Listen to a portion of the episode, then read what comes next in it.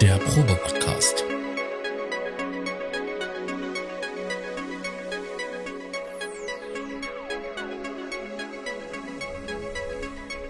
Ein Podcast beim gemütlichen Talk im Proberaum.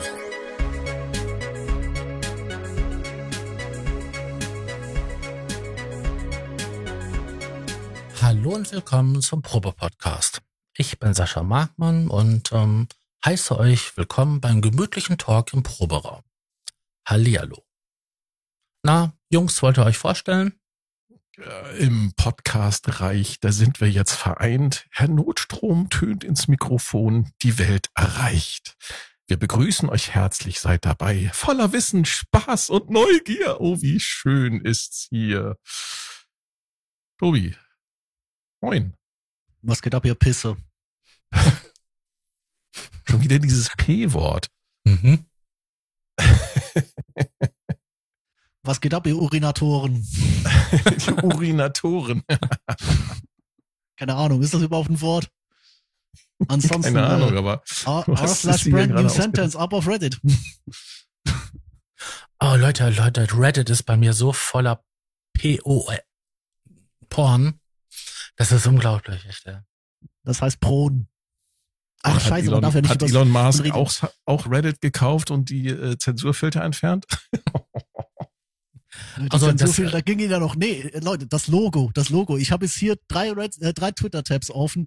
Die sehen, sieht aus, als wäre ich da auf einer Pornoseite. Mhm. Ja, einmal das und zum anderen, da ist so viel Porn mittlerweile auf Twitter. Und ich kriege nur noch Porn vorgeschlagen. Ja, was, Was guckst du? auch an? Das Nein, doch ich habe tatsächlich, ich habe tatsächlich es gewagt, mal ein Foto, was wirklich, mir wirklich verdammt gut gefallen hat, von einer jungen Dame, ne, zu liken. Seitdem ist bei mir Twitter oder wie gesagt, Xer wieder, oder keine Ahnung so, voll bis oben hin mit der Scheiße. Hm, ich kenne das. Ich hab's in schlimmer. Ich hab lauter, äh, ich hab, ich hab's gewagt auf einer dieser, äh, warte mal kurz, ich, ich, ich muss das posten, dieses Bild ist. Erinnert ihr euch noch, äh, also ich werf's hier kurz in den Slack, erinnert ihr euch noch, als alle äh, auf Facebook diese, ich werde die neuen Facebook AGBs nicht unterschreiben, Ja, teilt das genau. ums Mhm. Dings. Oder, und jetzt guck mal das hier. Das ist auf, auf Twitter, ähm, das ist auf Twitter rumgegangen. Please, bitte, bitte. Please. Also es erscheint ein Foto. Please. Äh, Smiley äh, mit großen Augen. Twitter. We can't pay. No, we can't pay. We just kids and adults trying to have fun and talk to our friends and family. Stop. DM Limits. Was sind diese DM Limits? Das sind doch diese Limits, dass nicht jeder so viel posten kann, wie er will, oder? Nein, das ist sogar noch Mhm. viel schlimmer.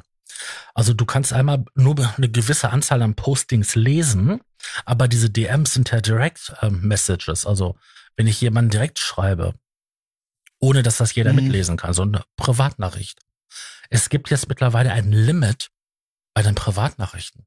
Heißt das überhaupt noch Twitter? Ich habe irgendwo Nein, gelesen, X. dass Elon Musk das umbenannt hat. X. Das heißt jetzt X. Oder zehn. Also wenn es ein, ein Apple-Universum wäre, wäre es bei zehn. genau. Ja, also ich glaube, dass das Internet äh, auch irgendwann jetzt demnächst einfach nur noch Den Weg aller Dinge In gehen sich- wird. in, in sich zusammenfallen wird oder dann gibt's ein Internet V2 oder irgendwie sowas, keine Ahnung. Wieso? weiß Wir sind dann in Web, Web 3.0 angekommen. Mit den Menschen sehen ja die Kabel Web nochmal 3.0, verlegt. das war doch das mit Porn, oder? Ja. Jemand hat mich, mich gefragt, was ist Web 3.0? Ich habe gesagt, schau mal. Erinnerst du dich damals, als die Pornoseiten überschwemmt waren mit Pop-ups? Irgendwo hat eine Musik gespielt, den ganzen Tag ploppten neue Titten auf, du kannst es keine Sekunde auf der Seite verweilen und das X zum Wegklicken war irgendwo immer irgendwo anders. Mhm. Und daneben war die Seite von ähm, Spiegel Online, der Taz, der Faz, whatever. Und die war super einfach, die war übersichtlich, da lief vielleicht ein kleines Skript mit, damit es angenehmer gescrollt hat. Meist nicht mal das, es war halt Vektorgrafiken, viel Text. Web 3.0 ist genau das, aber mit umgekehrten Vorzeichen. Richtig. Ja. Es ist schon scheiße geworden, ey, oder? Es ist inflationär. Ne? Also du kannst ja auch besten- Webseiten, du kannst ja auch Nachrichtenseiten nicht mehr anschauen. Wir sind einfach unleserlich, weil zwischendurch so viel Werbung da reingedonnert wird über, keine Ahnung, schmieren Sie das auf Ihre Knie und haben nie wieder Knieprobleme. Aber das ist deine personalis personalisierte Werbung, die ist nur für dich. Ja, nur weil ich mal zufälligerweise eine Google-Suche nach Fersensporn gemacht habe. Ja. Äh, ja, sehr geil. Ja, Ach, ja. Aber kommen wir doch mal zu einem Thema, was Spaß macht. ähm, wir sitzen hier so ganz gemütlich in deinem Proberaum, Sascha. Mhm. Wir haben, ähm, ja, haben wir eigentlich irgendwelche ähm, Musik äh, relevanten News? Gibt es irgendwelche News, über die ihr reden möchtet? Ich habe vorher noch mal geguckt, ich habe genau nichts gesehen. Doch, doch, Doch, eine doch. Sache habe ich gesehen. Ja, es gibt können ganz viele Neuigkeiten, aber irgendwas, was euch tangiert. Also Ja. ihr sagt so, hey, hey geil. Ja, ich habe Gas. Ich leider aktu aktuell unter oh Gas. nein. Oh, Oh nein, nicht gut. Das Äh. neue Behringer ähm, VS Mini ähm, Hässlichkeitsgerät, ähm, der hat's mir irgendwie angetan. Aber ah, ich weiß nicht. Hey, komm, zum Preis eines VST-Plugins kriegt man ein äh, Profit VS-Klon im Mhm. Mini-Format, im Volker-Format. Aber hast du doch schon von Atolia in Softwareform. Der passt auf deinen Schreibtisch, Sascha. Ja, das ist es ja. Passt locker auf deinen Ja, Schreibtisch. das ist es ja gerade. Klingt wahrscheinlich sogar noch besser. Der ist günstig Und, der und passt. Ganz katastrophal. Und ich habe Brauchst du sogar noch ein bisschen Geld dafür. Bra- Brauchst du Kohle? nein. Ich habe mich schon woanders ähm, verkauft. Nee, aber das ist äh, tatsächlich der Punkt, ähm, der ähm, gerade so bei mir ist. das überhaupt schon? Kann man es schon bestellen? Äh, vorbestellen kannst du den bei, ähm, bei unseren Lieblingshändlern. Bei den, bei den einschlägigen Mhm. äh, äh, Internet äh, Genau, bei den Kölner, bei den, Höker, äh, Drogen, Dealern.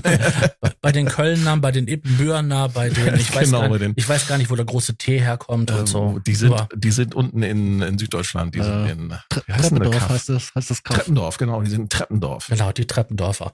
So, äh, da an kann der man- Schweizer Grenze, glaube ich sogar, ne?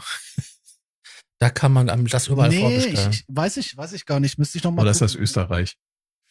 Ähm, das ist in, äh, im Landkreis Burgebrach und jetzt müssen wir noch gucken, wo der liegt. Ah, Wikipedia ist mal wieder eine, eine absolute Stop-Seite. Was sagt Maps? Ich sag euch, das Internet bricht demnächst zusammen. Äh, also der, der Bodensee ist relativ weit weg, kann ich mal sagen. Äh, nee, nee, Äh, das lass, ist lass uns noch mal kurz ist über das Gerät Nürnberg. sprechen. Was, was fixt dich denn da jetzt so dran an? Was, was Ich löst bei dir das Gas aus? Ich liebe diese Syntheseform. Aber das, Und dann- das ist dann vor- Wavetable, oder? Nee, ist nicht Wavetable, das ist hier ähm, Vektor, Vektorsynthese. Ach so, hier äh, SY35 mäßig von Genau, Yamaha. genau. So. Ich liebe diese Synthese Oh. und dann ist das wirklich ein schöner Formfaktor. Ich meine, hässlich bis, bis zum geht nicht mehr, aber Aber das, das hättest du doch schon längst haben können in Form des, ähm, des Korg ähm, WaveState. Der hat doch auch Vektorsynthese. Nur Ja, aber der ist halt größer. Noch viel. Ja, gibt's ja auch die Software. mhm. so, Ist das quasi das, Samples. Original.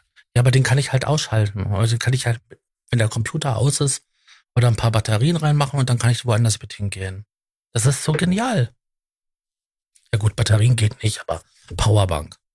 Okay, ich, äh, also ich bin da, weiß nicht. Ich finde das Ding das zwar hässlich, aber ich finde die Syntheseform geil Äh, und die Zugänglichkeit ist auch schön gemacht, also zum Editieren. Ich habe mir ein paar Videos angeguckt, die ähm, Behringer da.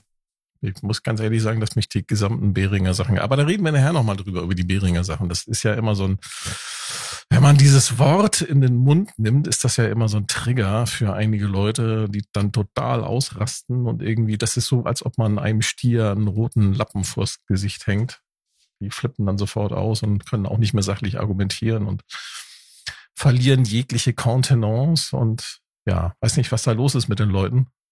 Bitte? Die sind farbenblind. Das ist wegen der Bewegung. Dass das Ja. rot ist, ist egal. Ja, die Stiere, das wissen wir, aber die Leute, die das Wort, die den Firmennamen hören, die flippen dann total aus und sind auch nicht für. Die sind farbentaub.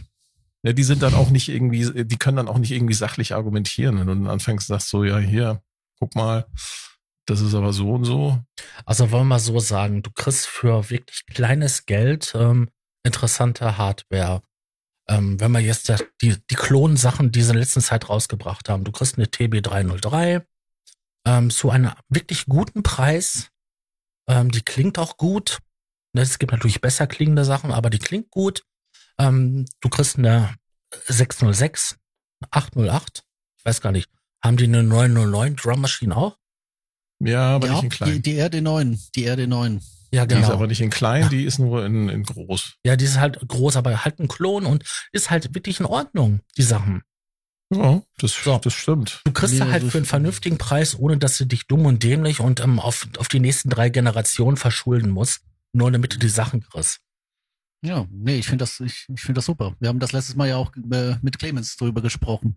Das ist äh, die Art und Weise, wie du die, die Sachen am Leben hältst. Weißt du, ich habe hier noch so ein Boutique Juno.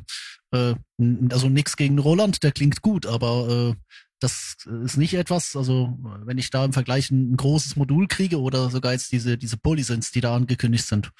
Wenn ich das einer Schülerband hinstelle, die so einen Retro-Rock machen will, Das ist ist, doch super. das, das, das ist ein Aspekt, weißt du, da kannst du den Leuten, die jetzt so total gegen diese Firma eingestellt sind, mit, mit so einem Sachargument kannst du denen nicht kommen. Das wollen die nicht hören. Ja, Die haben gerade Die- 3000 die- vor ausgegeben für einen sie können nicht sachlich, sind. sie können nicht sachlich argumentieren. Sie driften dann sofort ins Persönliche ab. Und dann wirst du sofort, 3000 äh, fangen sie an, dich zu beschimpfen. einen Ja, siehst du, der Tobi sagt nämlich gerade was. Der Preis spielt nämlich Komm. eine ganz entscheidende Rolle. Ko- Komm ich Natürlich. nicht durch. Thomas, verstehst du, was ich da sage? Komm, komm ich du, akustisch durch? Bin ich zu leise? Funktioniert's nicht? Ich will glaube, nicht ich nochmal, muss dass Ko- das, ich, nee, warte, ich drehe mal meinen Kopfhörer lauter in der Hoffnung, dass das ja nicht vom Mikro aufgenommen wird. Sekunde. So, sag, wiederhol nochmal bitte. ich habe keinen Bock drauf, dass die ganze Ausgabe wieder im Locus landet, weil sie, ja, weil einer von uns wieder grauenhaftes Internet hat. Nee, was ich sagen wollte ist, die Leute haben doch gerade 3000 Euro für einen Ein-Oszillatoren DCO ehemaliges Billigsynthi ausgegeben, das Dreifache vom Ursprungspreis, ähm, zusätzlich noch mit der Inflation. Und du erwartest von denen, dass sie jetzt äh, ähm, freudestrahlend dastehen. 6K, nicht 3K, 6K. Sind die Junos bei 6 inzwischen? Der, die Junos, ich dachte, du redest vom Moog. Der hat aber drei. Der hat drei Also Oszillatoren, kostet aber 6K. Ja, die Leute ja, aber ich, sind ich, ich, du, da sagst du was, ne, Tobi? Das, das stimmt. Meinst du, das ist so ein, so ein Rechtfertigungs, für sich selber so ein Rechtfertigungsding? Ich weiß es nicht. Also ich habe auf Reddit, hab, ich habe den Eindruck schon sehr stark bekommen, weil A slash Synthesizers, ähm, die sind ja grundsätzlich nicht so. Die sind wirklich einfach so, ähm, stell dir den Kram in die Bude, den du möchtest, äh, neue Hersteller noch und nöcher.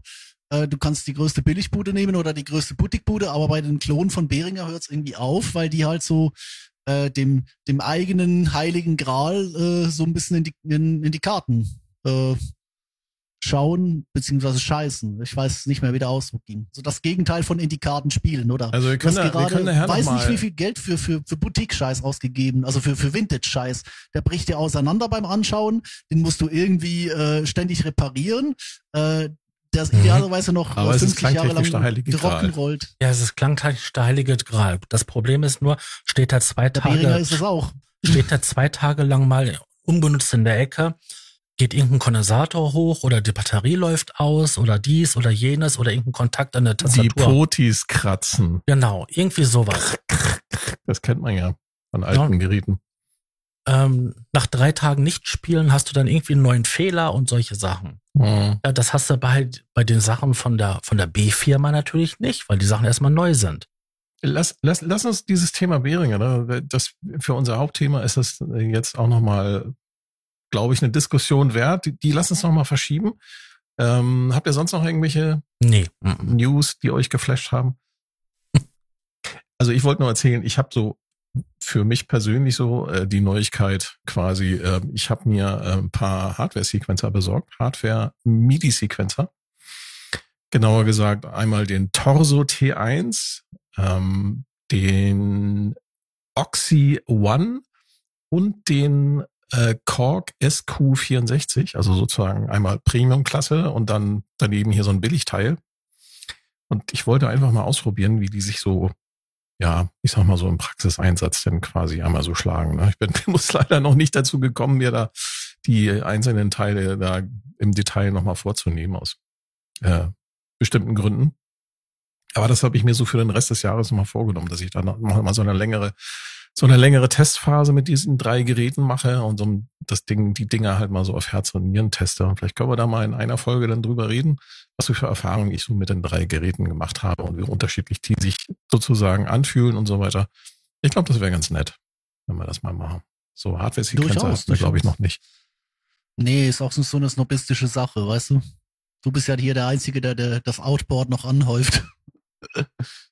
Ja, ich muss auch schon reduzieren. Das ist auch schon zu viel, aber ähm, kommt Zeit, kommt Bart. ja, genau. kommt Zeit, kommt der Lottogewinn.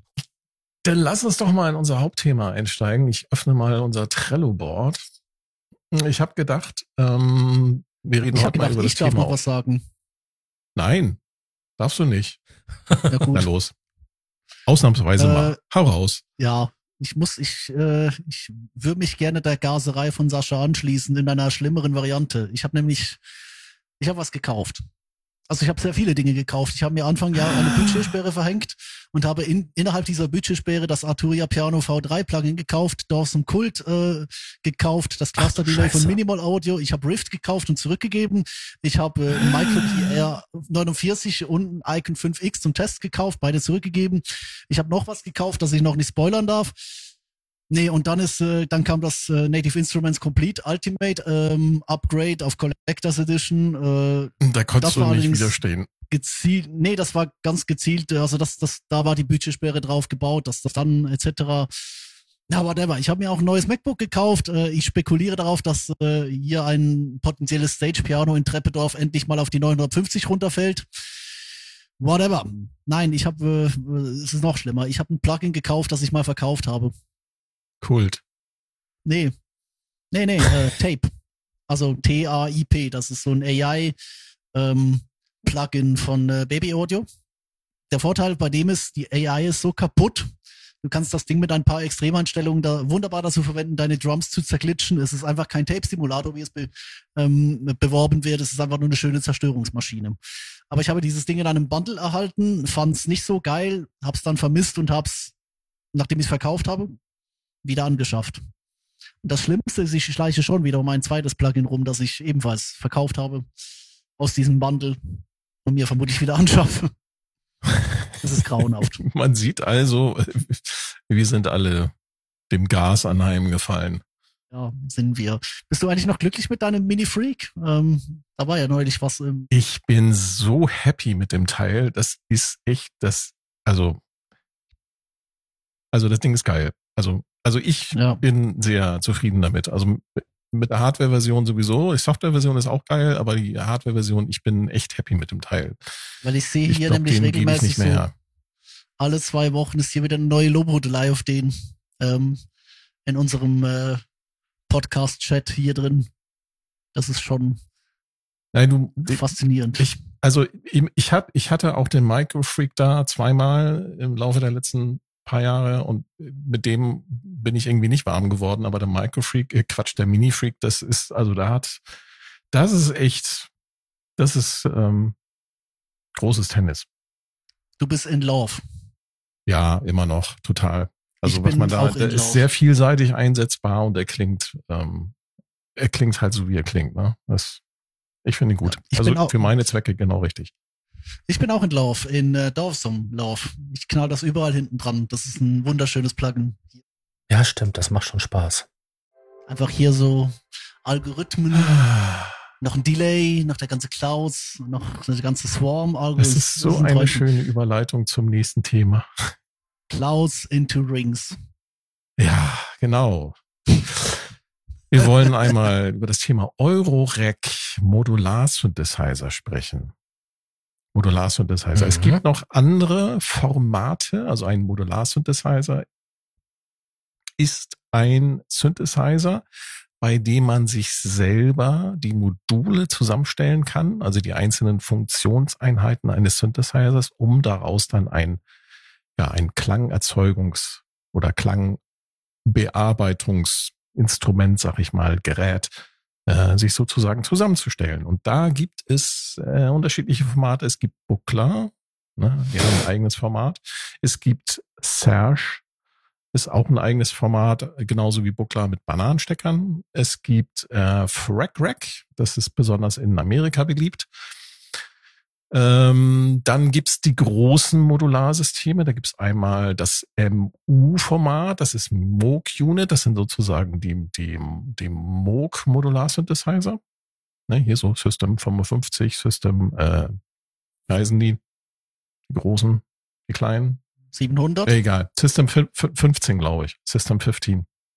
System 10 und so. Egal. Äh, und es gibt ein äh, sogenanntes MOTM-Format. MOTM steht für Mother of All äh, Synths oder Mother of the Modulars, irgendwie sowas.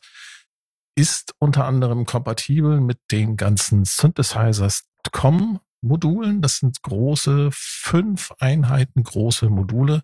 Das sind die mit den dicken Klinken, quasi Klinkensteckern wenn man das mal sieht. Und die sind meistens schwarz oder weiß. Ähm, wir reden heute aber über das verbreiteste Modularsystem, was von Dieter Döpfer ins Leben gerufen wurde. Döpfer.de, ne, doepfer.de, kann man mal gucken. Das ist sozusagen der Pionier gewesen hier aus Deutschland. Und Dieter Döpfer hat ähm, das sogenannte Eurorack Modular Synthesizer-Format ins Leben gerufen. Und da haben sich mittlerweile ganz, ganz viele Hersteller ähm, das übernommen und verwenden das ebenfalls. Ähm, jetzt ist die Frage natürlich, hattet ihr schon mal einen Eurorec Modular Synthesizer? Was habt ihr hm. damit gemacht? Nein, ich hatte keins, aber ich hatte das ähm, Eurorec-Format so in der Schule im Chemie- und Physikunterricht. Weil das mhm. kommt nämlich aus den Instrumenten. Her, genau. Aus den Instrumentenbau ähm, kommt das so quasi her. Genau, aus der Messtechnik. Mhm. Genau. Und ähm, ja, es bietet sich an. Also nein, ich habe noch keins gehabt. Ich habe schon mal vor einigen gestanden. Ich habe auch schon mal mit, doch, ich habe schon mal mit eins rumgespielt, mit einem, was gerade am Entstehen war. Da waren nur noch nur noch nicht so viele Module. Ähm, da war nur äh, eine Hüllkurve, ein Oszillator, und ähm, ein Filter, der nachgeschaltet war, so ein, als, mhm. als Effekt. Und ähm, das hat schon, schon Spaß gemacht, weil das ein direkteren Zugang ist, weil du stöpselst die Kabel um und dann merkst sofort, ähm, was passiert. Ne? Genau, du musst im, im Prinzip muss man sich das so vorstellen, dass, dass halt jedes Klangerzeugende beziehungsweise jedes ähm, jede Funktionseinheit eines Synthesizers, ob das nun ein Filter ist oder ein Oszillator oder eine Hüllkurve oder ähm, auch meinetwegen ein, ein Audio-Output oder meinetwegen auch so ein MIDI-Eingang. Das kann man als Modul kaufen, kann das in ein Euro-Rack ähm, reinschrauben mit einer, mit einer entsprechenden Stromversorgung versorgen und dann hat man quasi einen modularen Synthesizer und man muss aber jede Funktionseinheit, die ist nicht automatisch mit den, da sind nicht die Funktionseinheiten untereinander verkabelt. Das muss dann der, ich sag mal, der Besitzer selber machen. Ne, das ist halt der Unterschied zu so einem äh, kompakten Synthesizer, den man sich kaufen kann. Hier, keine Ahnung, so ein Korg MS-20 zum Beispiel, der ist schon vorverkabelt. Ne, der hat auch so eine kleine, das ist ein semi-modularer Synthesizer, der bietet auch Patchboxen an oder ähm, wenn ich mir von Behringer so einen Synthesizer hole, der ist halt auch fix und fertig, ne? so ein DeepMind äh, 6 zum Beispiel. Mhm.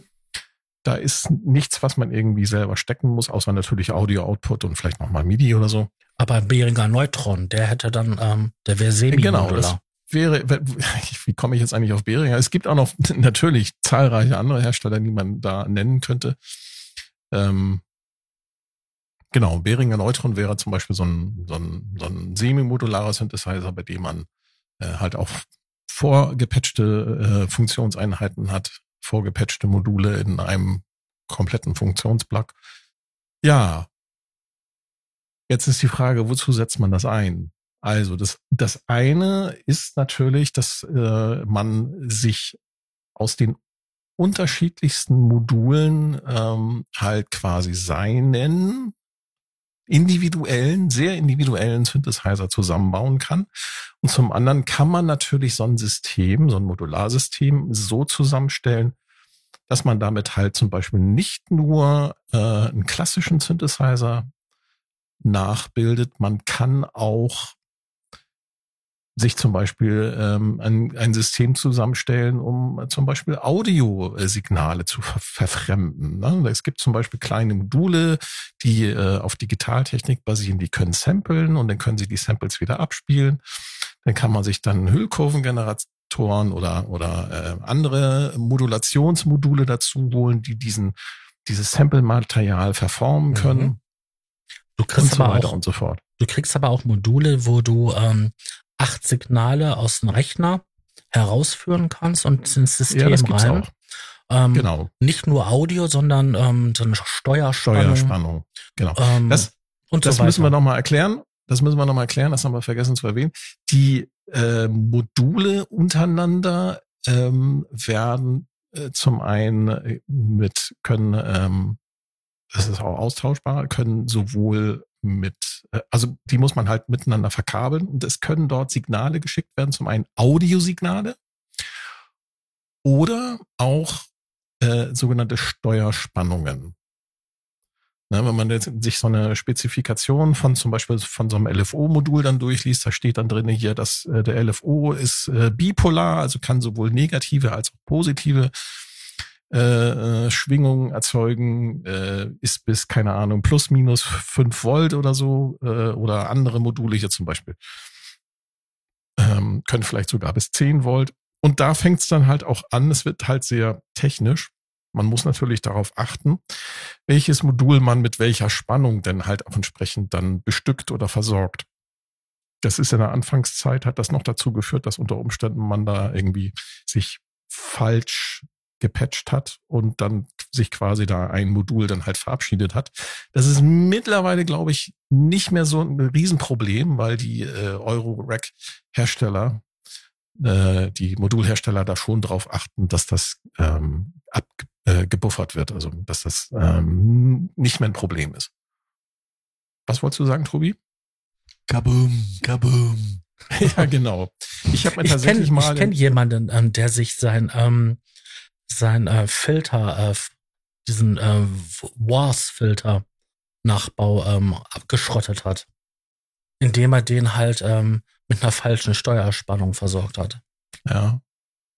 Genau, das kann passieren. Ich habe mir, ich hatte von, äh, ich hatte von Döpfer mal so ein kleines Minisystem. Das waren irgendwie, da passten, das war so ein kleines Mini-Case, da passten drei Module rein. Da hatte ich ein äh, Stromversorgung, äh, ein Filter, ein Oszillator und noch irgendwie so, ein, so, so eine Hüllkurve oder so. Ähm, und ich habe mir tatsächlich das Netzteil geschrottet, weil ich nämlich, das ist halt, ähm, was man beim Eurorack Modular Synthesizer halt macht, man baut den, das, den quasi selber zusammen und dann, wenn man nicht aufpasst, dann schließt man vielleicht möglicherweise die Stromversorgung falsch an und zack, hat man sich sein Netzteil ähm, geschrottet. Also es hat halt nicht mehr funktioniert. Man kann auch noch andere Sachen damit machen. Man kann zum Beispiel diese ganzen Steuerspannungsgeschichten zum Beispiel äh, auch einsetzen für zum Beispiel Lichtsteuerung. Ja, das, das gibt's auch. Da gibt's auch Module, die, äh, dass man dann damit zum Beispiel Lichteffekte steuern kann. Oder ich habe mal äh, auf YouTube hatte ich mal so einen so einen äh, Typen gefunden, äh, Garl Michael Björk, er ist Schwede, ja, ist aber nicht verwandt und verschwägert mit der Björk, sondern er heißt einfach nur so. Der hat mit seinen äh, CV, äh, mit CV-Steuerung hat er quasi ein Videosoftware ferngesteuert. Ja, um irgendwelche Effekte dort zu erzeugen und hat das Ganze dann äh, äh, auch entsprechend dann zum MIDI synchronisiert, ne, damit es dann auch entsprechend bildsynchron läuft. Also sowas kann man halt auch machen. Das sind dann schon mehr, ich sag mal, exotischere Sachen. Und was so Klangverformung angibt, ähm, ja, es gibt halt eine unglaublich große Anzahl an Herstellern. Es gibt ähm, eine Website, die heißt modulargrid.net. Da kann man mal draufgehen und da findet man in der in dem Format Eurorack 14.000 Module aus dem man sich halt welche aussuchen kann. Ähm, das Ganze ist dort entsprechend ganz gut menügesteuert. Man kann die Funktionen auswählen, man kann die Hersteller auswählen, wenn man zum Beispiel nur von, äh, was weiß ich, äh, man möchte zum Beispiel nur von, von Make Noise zum Beispiel nur Module haben. Oder nur von Döpfer. Was meinst du, Tobi? oder vielleicht auch nur von der Firma Behringer äh, Module, dann kann man das dort entsprechend halt einstellen, kann auch sagen, welche, welche Funktion das Modul erfüllen soll, ob man nur zum Beispiel VCA-Module angezeigt bekommen möchte oder nur Oszillatoren. Und es ist eine unglaublich, eine schiere unglaubliche Anzahl an Modulen mittlerweile am Markt. Es, von diesen 14.000 Modulen, die dort hinterlegt sind, sind bestimmt auch einige doppelt. Ja, doppelt ähm, und dreifach oder vierfach sogar sind auch Open Source Projekte mhm. mit dabei, also Selbstbauprojekte sind mit dabei. Es sind auch Projekte dabei, wo vielleicht nur die, ähm, die Frontplatte ähm, ausgetauscht wurde. Ähm, oder ähm, aber gehen wir mal davon aus, wenn selbst nur ein Drittel dieser Module sozusagen aktuell erhältlich sind, ist das immer noch eine unglaublich große Anzahl an Modulen. Ja, und vor allem, du kriegst für jeden Anwendungsfall, für jede mögliche theoretischen ähm, Fall, kriegst du irgendwie ein passendes Modul. Und nicht nur diese ganzen Standardmodule, sondern auch so extrem spezielle Module, die halt ähm, ja, da ist der digitale ähm, Syntheseformen mit einbringen. Granularsynthese, Wavetable-Synthese, ja. FM-Synthese. Und diese Sachen kannst du dann mischen mit analogen Komponenten und du kannst dir deinen Traum-Synthesizer zusammenbauen. Du kannst aber auch, wenn du willst, mit den ganzen subtraktiven Elementen, die da, die da sind, kannst du dir im Endeffekt einen additiven Synthesizer bauen ja, ganz genau. Weil du x-mal die gleiche Schaltung machst, aber dann für verschiedene Frequenzen. Oder du baust dir halt deinen Traum FM-Synthesizer, der natürlich riesengroß Richtig. wird. Aber du, du hast in dem Moment verstanden, was da passiert, weil du ja quasi die Patches, also das Stecken der Kabel und die ähm, Algorithmen, die, die man halt braucht bei FM-Synthese, per Hand gemacht hast und dann weißt du genau, was passiert. Das ist unglaublich. Ja, ganz genau. So ja, vielseitig. Und du kannst halt, weil du nicht gleich einen kompletten Synthesizer drum bauen musst, auch in ganz anderen Stückzahlen arbeiten. Du kannst den Nerds, die sagen, ja, wir legen hier 800 äh, Flocken auf den Tisch für, keine Ahnung, eine ein Oszillator.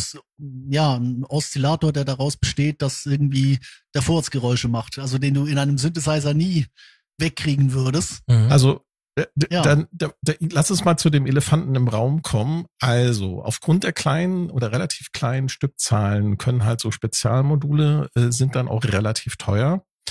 Ähm, ich habe hier zum Beispiel zwei äh, Module. Das eine ist von, äh, sind beide von der von der Firma Synthesis Technology. Das ist die, die auch das große MOTM-Format hergestellt hat.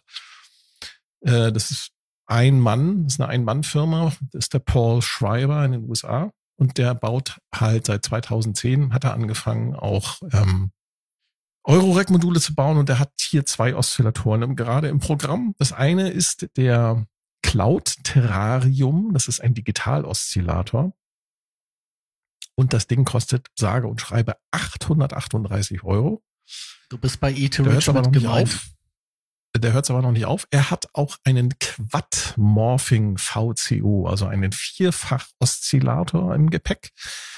Ähm, da hat er quasi vier Oszillatoren zusammengefasst in einem Modul und dieses Modul kostet aber auch 1600 Euro. Das mal so, um die, die Größenordnung abzustecken. Das ist so, so, so, ich sag mal so, die, die, die, ich sag, ich würde sagen, ist schon die Oberklasse. Buckler-Module, was nicht Eurorack ist, aber Buckler-Module sind halt nochmal deutlich teurer. Da reden wir über 5.000 bis 6.000 Euro. Ähm, es geht natürlich auch günstiger. Und ich rede jetzt mal ganz bewusst nicht von der Firma mit dem B, sondern es gibt halt auch andere Hersteller, zum Beispiel Mutable Instruments, die es leider mittlerweile nicht mehr am Markt gibt. Aber es gibt ganz viele Firmen, die quasi die äh, unter Open Source veröffentlichten Module von Mutable Instruments nachbauen.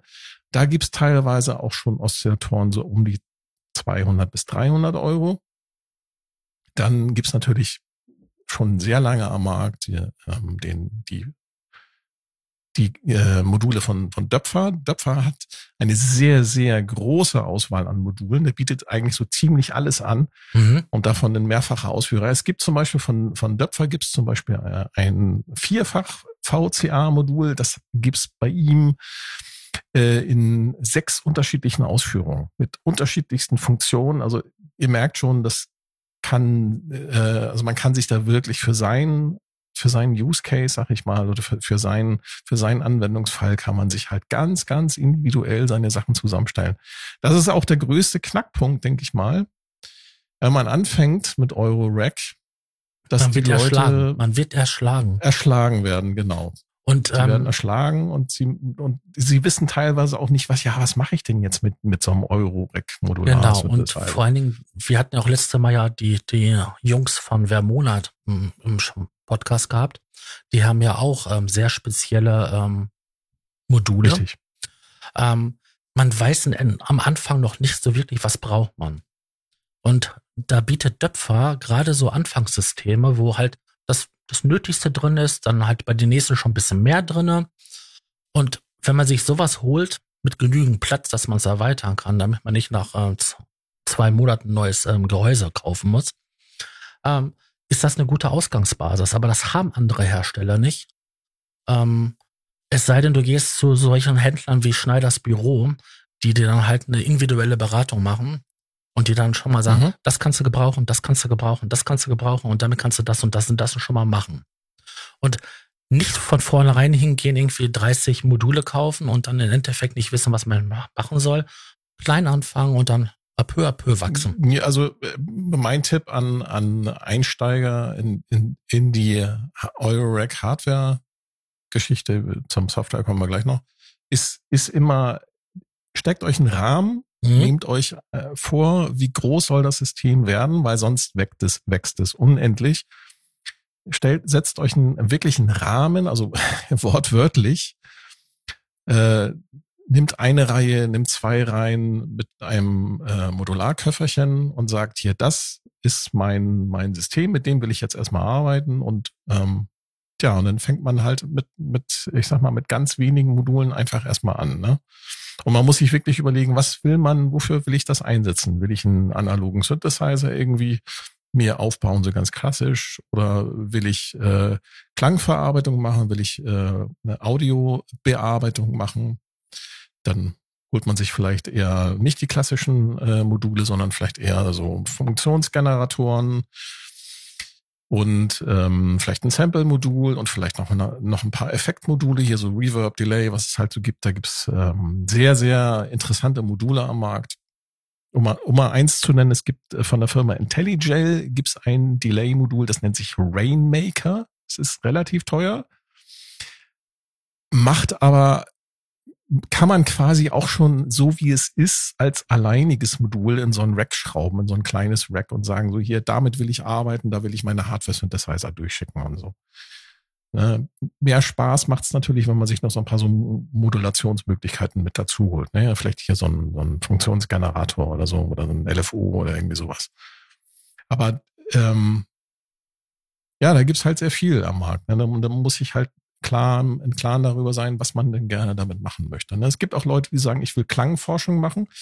Ich habe zum Beispiel einen Bekannten, der hat sich in seinem, äh, ich sag mal, in seinem Home-Studio, der hat eine ganze Wand voll als Modularsystem, alles mit Modulen, die er selber zusammengelötet hat. Und da lässt er dann über Monate hinweg, lässt er äh, an dieser Modularwand äh, ein Patch laufen.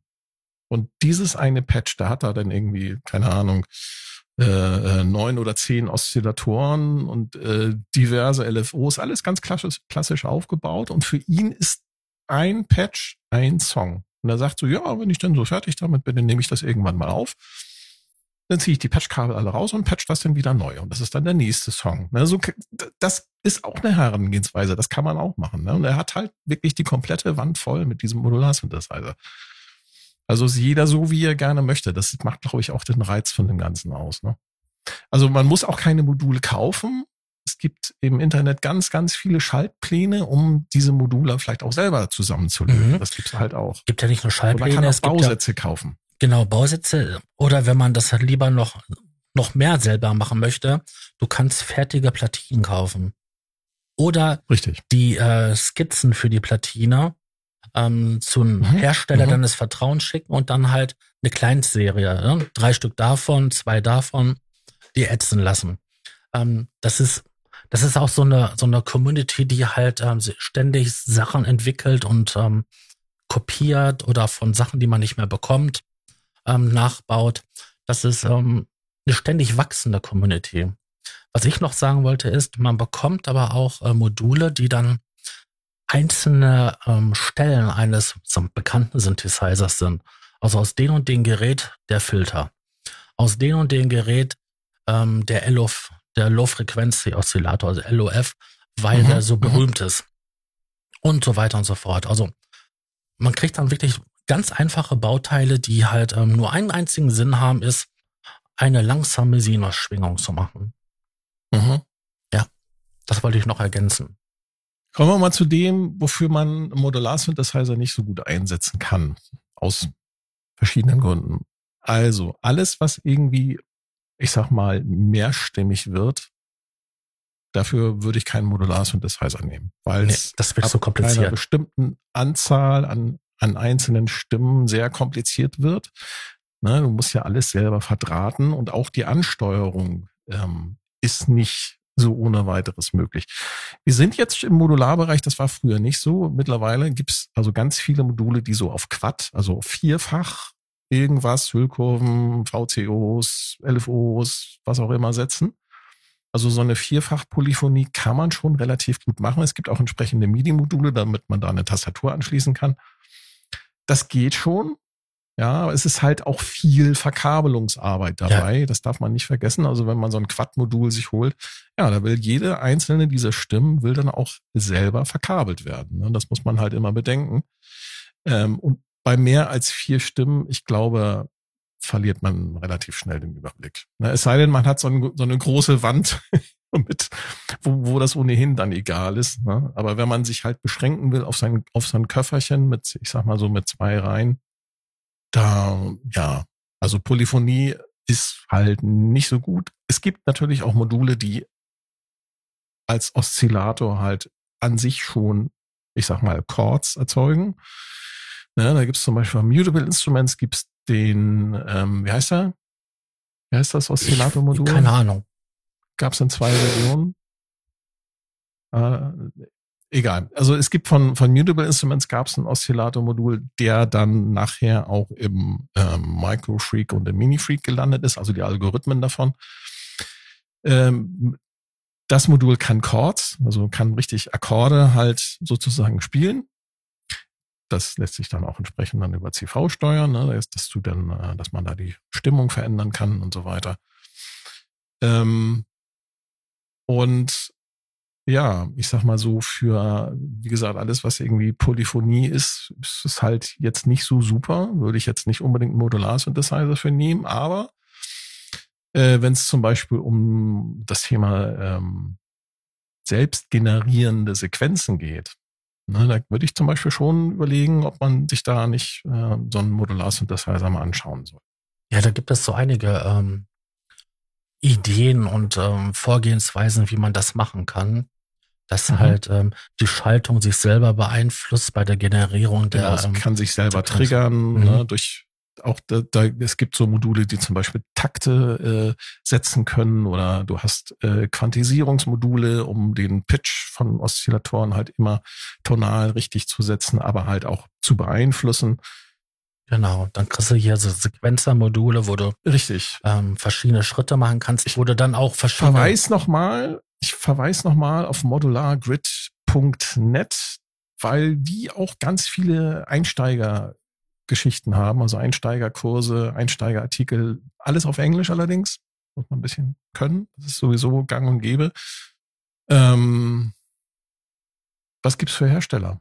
Ja, wir haben schon ein paar genannt. IntelliGel wäre zum Beispiel einer, Make Noise ist äh, sehr bekannt, Döpfer wäre einer, den man nennen kann.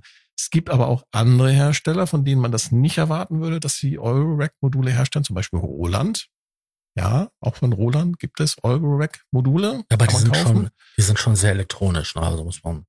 Was meinst du jetzt? Das ist alles Elektronik. Ja. Was meinst du mit, die sind sehr Mhm. elektronisch? Da sind Mikroprozessoren drin bei Roland und so. Die sind schon Du meinst die, ja, ja, du meinst die Effektpedale, die von Roland. Nein, aber Roland hat auch analoge Module im Angebot, die sie Okay. von einem anderen Hersteller haben für Roland sozusagen Ach so, dann, nee, das ist an mir vorbei. im Auftrag bauen lassen.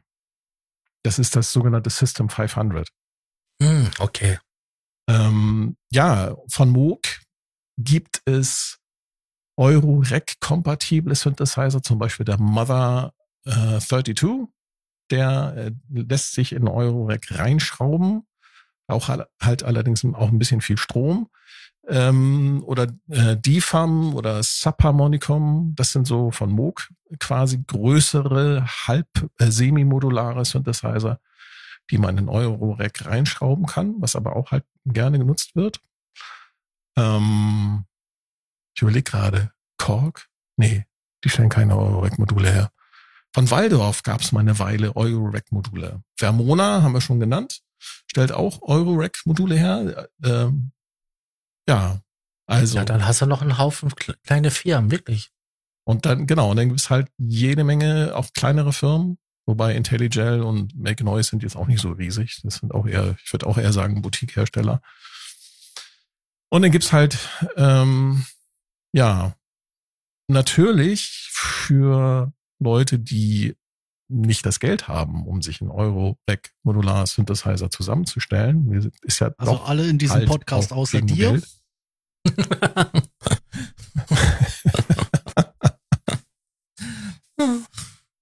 Die greifen auf Software zurück. Es gibt da unterschiedliche Hersteller, die Software Modular Synthesizer herstellen. Ich will jetzt nicht mit Klavier anfangen. Das ist halt schon, das kann man halt nicht mehr kaufen. Aber es gibt zum Beispiel von der Firma Softube gibt's äh, Eurorack Modular als Software zu kaufen. Ich weiß jetzt gar nicht den Preis, habe ich nicht, äh, nicht recherchiert.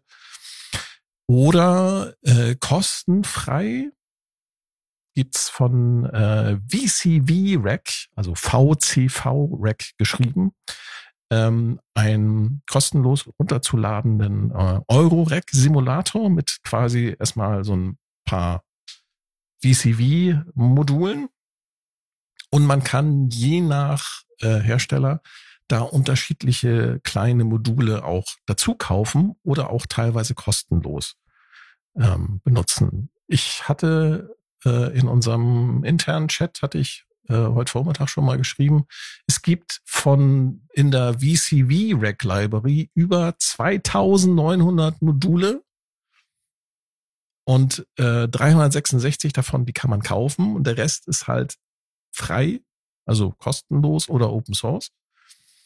Ähm, und ich glaube, wenn man noch nicht noch nichts kaufen will, sondern halt erstmal rumprobieren will, dann ist man vielleicht mit mit so einem mit mit diesem VCV Virtual Euro Rack Studio vielleicht erstmal ganz gut bedient.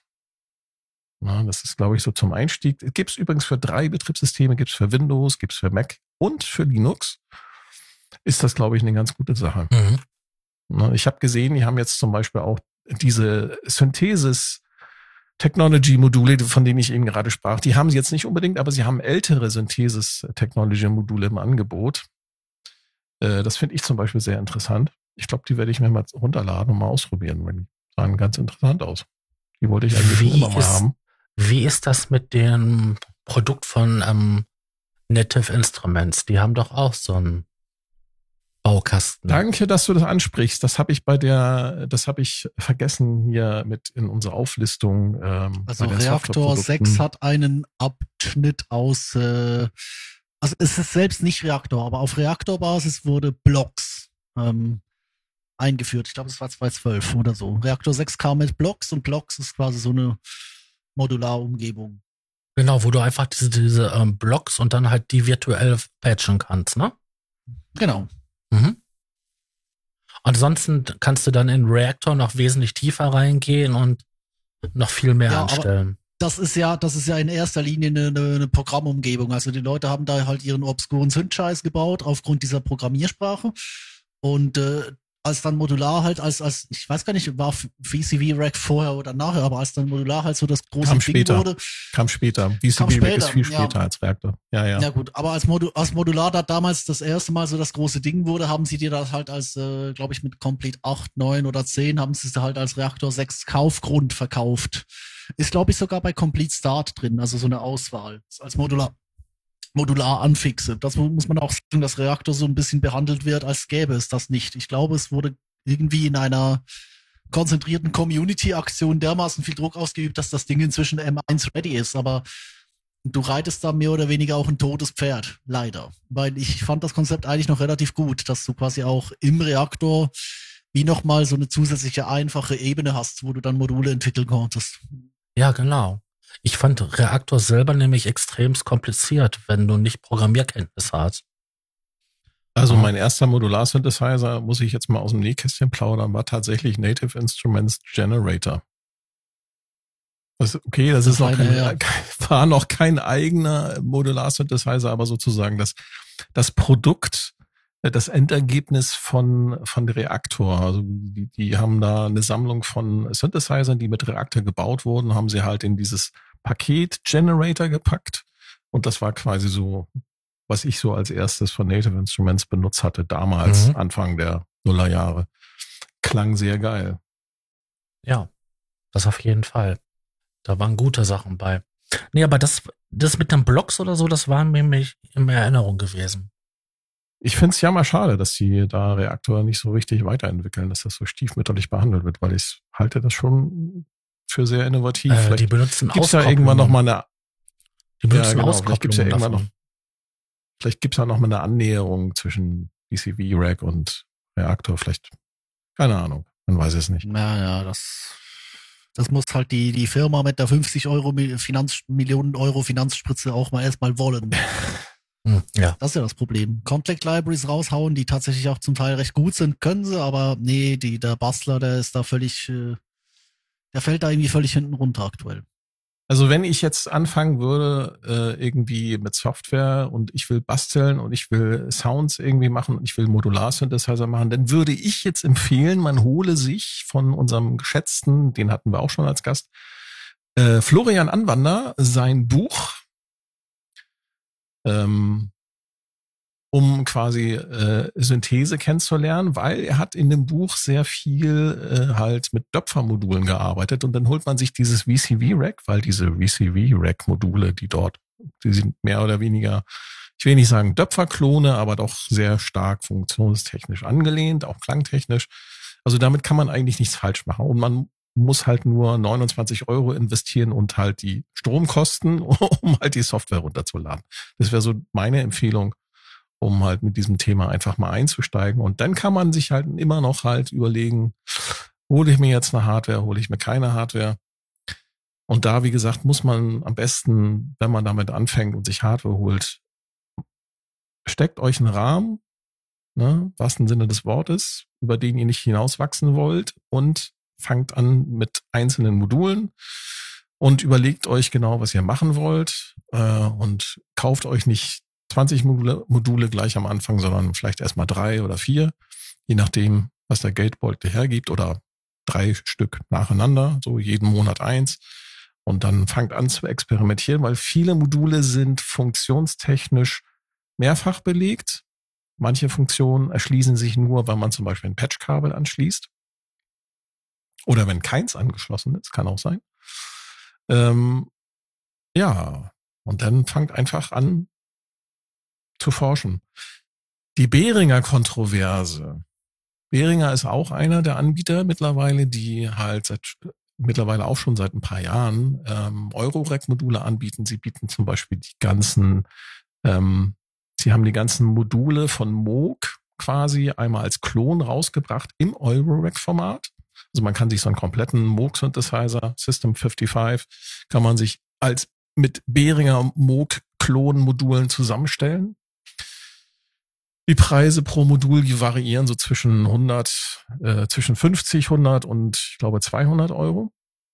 Mhm. Ja, und ähm, Behringer hat jetzt halt auch angefangen von aktuellen Herstellern, also zum Beispiel von der besagten Firma IntelliGel, aber auch von ähm, Mutable Instruments, die es mittlerweile nicht mehr gibt. Ähm, ja, Module einfach zu klonen. Ganz frech. Wobei, wenn man sich dann im Detail mal anschaut, ähm, stellt man dann schon fest, dass es durchaus da Unterschiede gibt. Es, es geht konkret geht es jetzt zum Beispiel, ähm, hat Behringer ein Modul namens Foreplay. Okay, ich höre keine Lacher. ja. Ah, Foreplay. Ja, für Spiel, ja. nee, vier, vier Spiel. Oder Foreplay, je nachdem. Egal. Ähm, haben sie angekündigt. Das Ding ist ein funktionstechnisch auf den ersten Blick ein 1 zu 1 Klon von dem IntelliGel Quad VCA, also einem Vierfach VCA. Ähm, auf den zweiten Blick sieht man aber, dass es Unterschiede gibt. Zum einen ist bei dem Behringer Modul der Stromverbrauch höher. Ne, statt 65 Milliampere braucht das Ding 100 Milliampere. Ähm, die Ausmaße sind größer, also das Behringer Modul ist größer, was auf der einen Seite natürlich schlecht ist, wenn man in so einem, in so einem Case ist, dann will man halt ähm, sparsam umgehen mit seinem zur Verfügung stehenden Platz und möglichst viele Module natürlich unterbringen. Ähm, also es ist ziemlich, ich, man kann schon sagen, es ist ziemlich frech kopiert worden, aber es sind im Detail halt auch Unterschiede. Ne? Funktionstechnisch ähm, bietet das Modul im Grunde genommen alles an. Ähm, es gab in der Community, in der Synthesizer Community, halt einen Riesenaufschrei. Ja, Behringer schon wieder, äh, die Klaue-Brüder und Foulplay statt Foreplay wurde auch schon als Meme gepostet und so weiter und so fort. Kann ich alles verstehen, aber man muss auch mal sachlich gucken. 14.000 Module gibt es auf Modular grid.net. Ähm, davon sind circa kaufbar 80 Module, die als Quad-VCAs äh, her markiert sind. Also es gibt 80 Module von unterschiedlichen Herstellern, die halt diese Funktion Quad-VCA erfüllen. Ja, ich weiß nicht, ob Behringer da jetzt irgendjemanden irgendwas wegnimmt dann müsste man ja eigentlich auch bei allen anderen Herstellern sagen, so äh, Kopie Richtig. oder was auch immer. Und die um, ähm. Module unterscheiden sich wirklich alle sehr, sehr in ganz feinen Details. Ähm, um mal ein Beispiel zu nennen, es gibt von Döpfer das A1 135 äh, 1.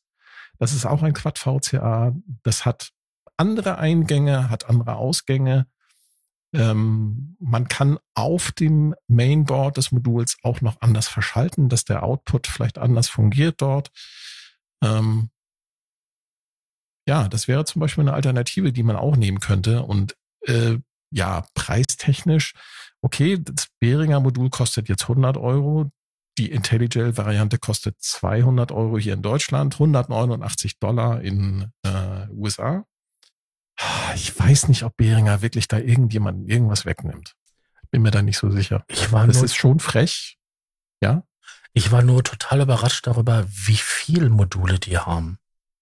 Die haben sehr viele Module. Die haben zum Beispiel die kompletten ähm, Roland System 100 Module. Haben sie quasi, ähm, ja, die gibt's ja nicht mehr neu zu kaufen. Bering, äh, Roland hat stattdessen ja von Maleco die System 500 Module designen lassen. Die klingen aber nicht so wie die alten Roland System 100 Module und deswegen hat Behringer die ganzen System 100 Module quasi einmal geklont. Mhm. Und die sehen übrigens auch so aus. Also Design haben sie halt auch kopiert.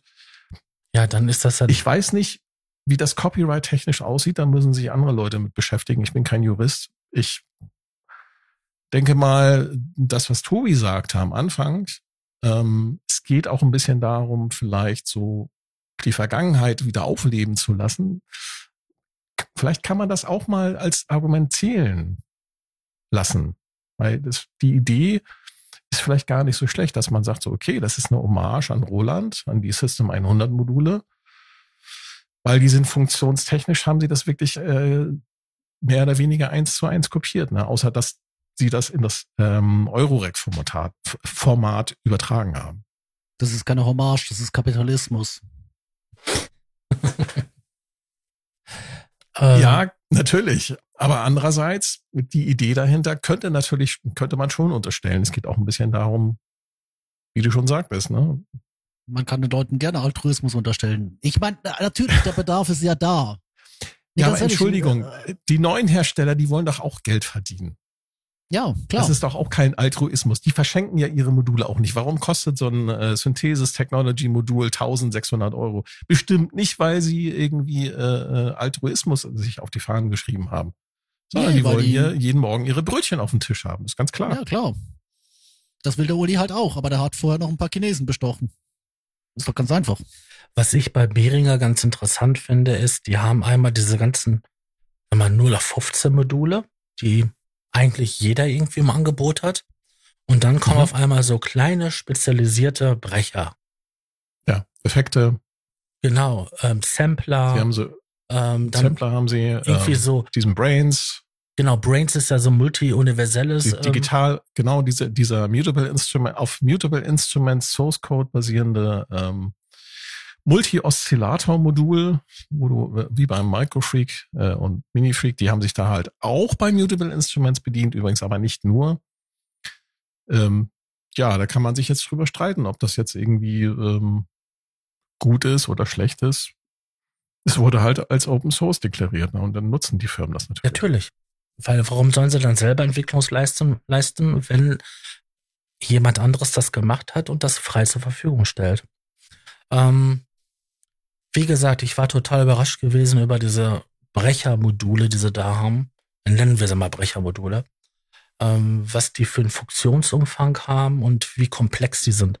Also ich bin mir sicher, wenn du dir davon zwei Stück holst und dann halt ähm, die üblichen äh, Verdächtigen halt hier ein paar äh, Funktionsgeneratoren, hier so LOFs, zwei, drei Hüllkurven, dass du dann dir einen Synthesizer zusammenbasteln kannst, der unglaublich mächtig ist.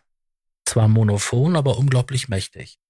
Ja, wobei, wenn man jetzt mal mh, hm, Preise hin oder her, wenn man sich jetzt mal die ganzen Roland-Kopien von Behringer holt, also die System 100 Module, dann und schraubt die sich ins Rack, dann bist du auch locker schon bei, hm, was waren das? Auch, auch locker mal so 1200 Euro los, ne? Ja. Also so günstig ist es dann auch wieder nicht. Und ja, 1200 Euro oder VCV-Rack kostenlos oder vielleicht hier, ne, vielleicht holt man sich da noch ein paar Module, vielleicht, vielleicht 40, 50 Euro. Das ist schon eine Ansage, ne? Oder ist halt immer die Frage. Du brauchst ja auch noch ein Case. Das Case gibt's ja auch ja. nicht kostenlos. Genau, und, und dann kommt im Case ist das Netzteil drin und das Netzteil bestimmt halt, ähm, was du im Endeffekt alles reinklatschen kannst. Richtig, und da kommt noch der Modularkreislauf oben drauf. Oder? Dann kommt ja auch noch der Modularkreislauf oben drauf. Da geht immer so, ah shit, ich habe Lücken im Case, neue Module kaufen. Ah, ich habe Module über, neues Case. Ja, das ist das, ja, das Schlimmste. Deswegen hatte ich gesagt, da hast du recht. Deswegen hatte ich ja gesagt, das ist halt dieses, dieses Gas, was da ausgelöst werden kann. Oh, Hersteller sowieso hat ein neues Modul, hm, das will ich auch haben und das könnte ich doch viel besser als mein altes sowieso. Ja, man kennt das ja. Aber das ist doch bei anderen Synthesizern auch. Deswegen ja, sage ich, also wenn man sich, sag mal. Ja, aber das, da hast du es halt wenigstens nicht bei Design, weißt du? Du kannst ja schon den Tapeziertisch voll mit Kleinkram schmeißen. Das hat uns Reddit und all die anderen äh, Plattformen im Sozial Social Richtig. Media, wo es ja eh nur ums Kaufen geht. Das hat uns das ja bewiesen. Oder sehen wir auch auf sequencer.de, da können die Leute auch anhäufen, aber da häufen sie komplette Geräte an. Beim Modularsystem tauschst du Teile aus. Also im Grunde genommen hast du Weißt du, das sind, äh, es gibt auch Leute, die ihre Hütte mit Lego-Bausätzen voll äh, packen, aber Lego-Bausätze kannst oh, du ja. ja auseinandernehmen und dann anfangen zu mixen. Und das ist die Gefahr, weißt du? Oder du denkst in, in Kleinteilen, das ist wie bei Software, wenn du anfängst mit Effekten, oder? Also Soft sind cool und schön, schön, und gut, aber das mein Problem ja, sind die Effekte vor allem, geworden. Vor allem, wir haben ja mal geguckt nach Studios äh, auf Reddit, äh, die von denen wir der Meinung waren, die sind äh, während der wegen einer Mikrobenzeit entstanden und es hat aber noch nie jemand damit irgendwie Musik gemacht. Das könnte man eigentlich auch mit Modular-Synthesizern machen. Ne? Du, ich ja. bin mir sicher, dass manch ein System, was so entstanden ist, das Pardon zu einer mh, hm, Penis, Penisverlängerung sind, ähm, im Autobereich oder sonst was, oder Modelleisenbahn. Es ist wirklich so, mancher ist das so Prestige. Genau, deswegen, deswegen mein Rat an alle, die sich für Modular interessieren. Setzt euch einen Rahmen und überlegt euch, was ihr damit machen wollt, weil sonst ist das Ganze ein Geldgrab. Und das ist bei, nicht umsonst heißt das Ganze Eurocrack. Da rutscht man noch viel schneller in Gas als bei, ähm, als bei Kompakt-Synthesizern. Weil Ja. Kompakt-Synthesizern, da hast du nämlich das Problem, okay, ich kann nur zwei Tasten-Synthesizer in meine, in meine Bude stellen, dann ist die Bude voll. Oder auf mein, äh, auf meinen äh, äh, Schreibtisch, Tapeziertisch. Genau, Tapeziertisch. auf meinen Schreibtisch passt, passt nur eine begrenzte Anzahl an Synthesizer. Übrigens, wo ich vorhin so den Mini-Freak gelobt habe, wisst ihr auch warum? Warum? Weil ich glaube, dass der einiges ersetzen kann, was ich äh, hier noch so rumstehen habe. Also ich werde jetzt anfangen, da äh, wegen dem Mini-Freak einige Sachen zu verkaufen. Oh, die Bourgeoisie kann doch Dinge verkaufen. Sagt der bourgeoise Kollege, der gerade erst ordentlich zugeschlagen hat.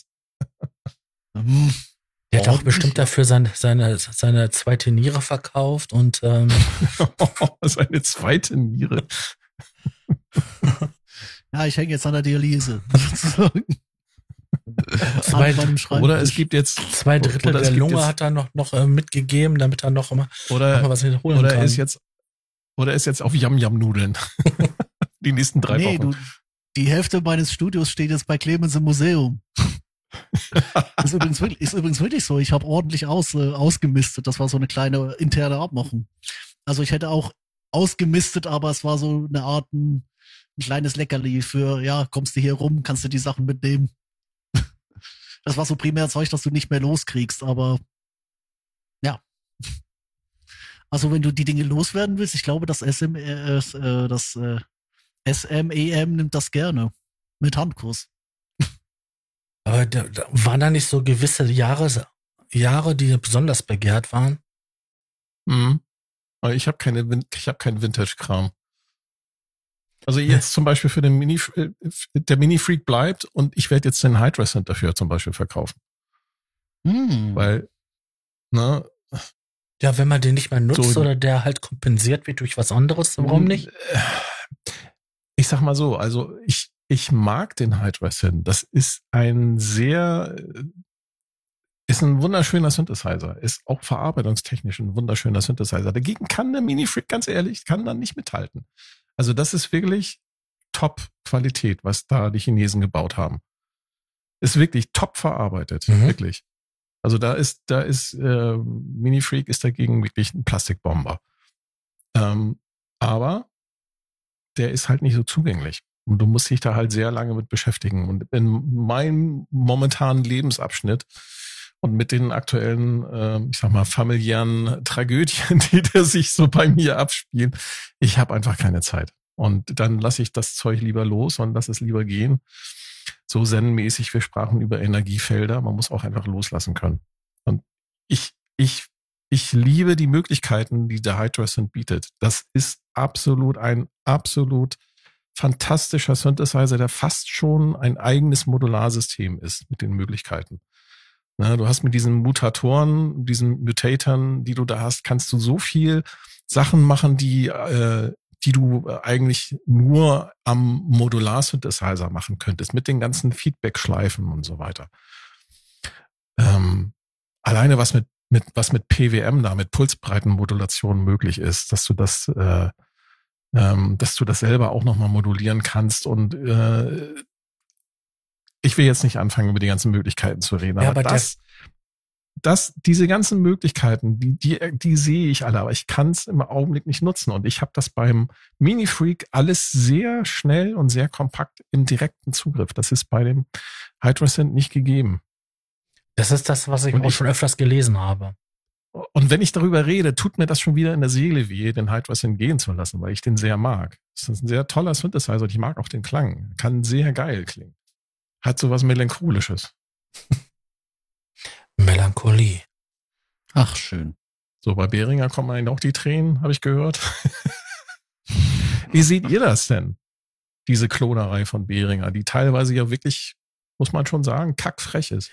Also die haben doch die, das eine Keyboard, ich weiß nicht, auf welches sich das bezieht. Shaving. Shaving. Den genau. Keystep von, von Asuya haben sie Genau. geklont. Den haben sie wirklich frech eins zu eins geklont. Na, und das Sie ist, wollten einfach keine Keysteps mehr sehen in ihren eigenen Videos. Das war das Problem. Jeder Das- hat Keysteps an die Module gehängt, dann haben sie gesagt, jetzt machen wir unseren eigenen. ja, das wird, das wird wohl vielleicht sein. Auf jeden Fall, ähm, das Ding sieht eins zu eins so aus und das ist natürlich frech. Wenn die jetzt hingehen und etwas klonen, was man nicht mehr kaufen kann, go for it. Da habe ich kein Problem mit. Wenn Mhm. die hingehen und, sag ich mal, nur irgendwie einen Baustein klonen, sag ich mal, hier, hier die Hüllkurve, dort der, ähm, den, den, ähm, LOF, dort ähm, den Filter, go for it. Können sie machen. Ja, weil es ist halt nur eine Einzelkomponente, ein Schaltkreiselement. Bei so ganzen Dingern finde ich das immer schwierig. Nee, Was, was ist mit solchen Geräten wie dem Behringer Edge versus Moog DFAM? oh, das ist auch so schwierig, weil das ist schon Das ist, das ist ja funktionstechnisch, ist das ein 1 zu 1 Klon? ja auch plus dieser Taurus. MIDI. Der Taurus. Na, der So, Moog Der dich jetzt Taurus. nicht mehr, Ja, aber das ist, du meinst, die haben doch diesen Bass-Synthesizer, haben sie doch noch. Ja. Moog. ja. Der ist doch auch fast, fast eins zu eins kopiert. Nur halt in etwas kleiner und niedlicher. Mhm.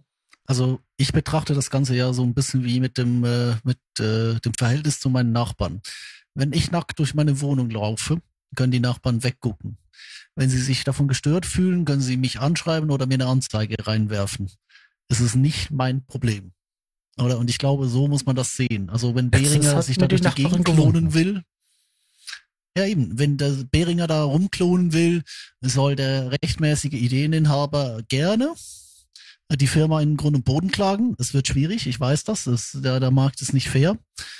Ähm, und ich kann als, als Kunde kann ich weggucken, also beziehungsweise die Sachen nicht kaufen. Ähm, ich muss aber an dem Punkt auch sagen, äh, schau mal, äh, was ist denn der Unterschied im Vergleich, wenn jetzt äh, Tal oder Heckmann oder sonst irgendeine Bude ähm, die Sachen auf Software-Ebene klonen?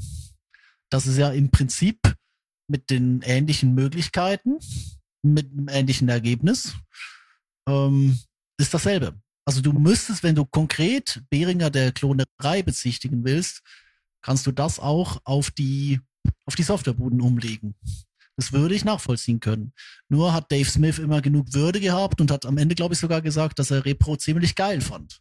Und äh, zu den anderen hat er zumindest nichts gesagt. Aber das, äh, ich glaube, diesen Punkt, oder wenn wir, wenn wir auf Software uns alles emulieren können, äh, dann finde ich, wir können auch auf Hardware-Chips, wenn wir die Möglichkeiten haben, können wir das machen. Ähm, und wenn sich jemand dagegen künstlerisch, kreativ oder eben wirtschafts, äh, wirtschaftsrechtlich dagegen wehren will, soll er das tun. Aber da muss die, die äh, Innovation muss von den Leuten ausgehen. Und ich kann als Kunde Ja, ja, so immer noch entscheiden, Bude ich kaufe mir lieber die- das, ja, So eine Ja, aber dann kleine muss der Kunde- dann muss- Boutique-Firma hat ja, nicht die finanziellen Mittel, um sich gegen so einen Riesen wie Music Tribe zu wehren. Ne? Das muss Nee. man auch Ja, sehen. und das, das ist aber genau das, was ich gesagt habe bei der, äh, bei der Kundenebene. Der kann ja auch immer noch reinkommen. Ich persönlich zum Beispiel, ich stelle mir kein Behringer-Gerät hier hin. Einerseits, weil ich persönlich dafür keine Verwendung sehe. Aber wenn jetzt Behringer morgen hinkommt und ein Launchpad klont, dann kommt meine uralte, durch nichts zu begründende Liebe für Novation zum Tragen. Und da sage ich, ja gut, ich werf den äh, Engländern, die bei den Chinesen zusammenbauen lassen, halt lieber diese 300 in den ähm, Rachen, anstatt mir vom, vom Uli m, für, keine du Ahnung, hast es ja schon 50, 100 gekauft. weniger. Ja, du, ich bin gerade dran, ein drittes Launchpad Du zu kannst ja das kaufen. Geld nur einmal ausgeben. Wieso? Tobi kannst du dreimal ausgeben, hat doch gerade gesagt. Ja, Nein, ich verstehe, was du meinst. Ich verstehe, was du Ja, meinst. nee, aber ich, weißt du, ich finde, ich finde, den Aspekt hat man in der Diskussion irgendwie nicht drin, weil ich bin persönlich auch jemand, der sagt, ich, ich kaufe mir den Klonscheiß nicht. Ähm, da, also ich sehe es zu einem gewissen Grad, wenn das nicht eine, eine, eine Firma ist, die ich abgrundtief verachte. Herzlichen Gruß an, ähm, ach, wer war das nochmal? Das war irgend- irgendeine, ja, nee, nee, nee, Native Instruments zählt auch nicht mehr. Die habe ich jetzt zehn Jahre lang gebasht wegen der Machine, aber Nee, wenn, wenn Behringer jetzt morgen kommt und eine Machine baut, also ein schönes Softwarekonstrukt, nee, werden sie nicht, es ist Behringer, die kriegen nicht mal einen Editor geschissen. Aber ähm, verstehst du? Also ich, ich bin doch, ich bin Naja. doch als Konsument dafür, ich bin doch als Konsument dafür verantwortlich, dass das, was ich, das ist, das, das war die Modularfrage. Ich, weißt du, ich, ich kann hier nicht mitreden. Du hast einen wunderschönen Abriss-Modularsystem für Einsteiger gegeben und das den zwei Leuten erklärt, die das alles wissen, aber selbst keine Kohle haben, sich das jemals zu finanzieren. Oder in meinem Falle zwar ein Modularsynth als ersten, zweiten, äh, als zweiten Softsynth gekauft habe, nämlich den, äh, den Ace Anycated Anywhere von, von Heckmann.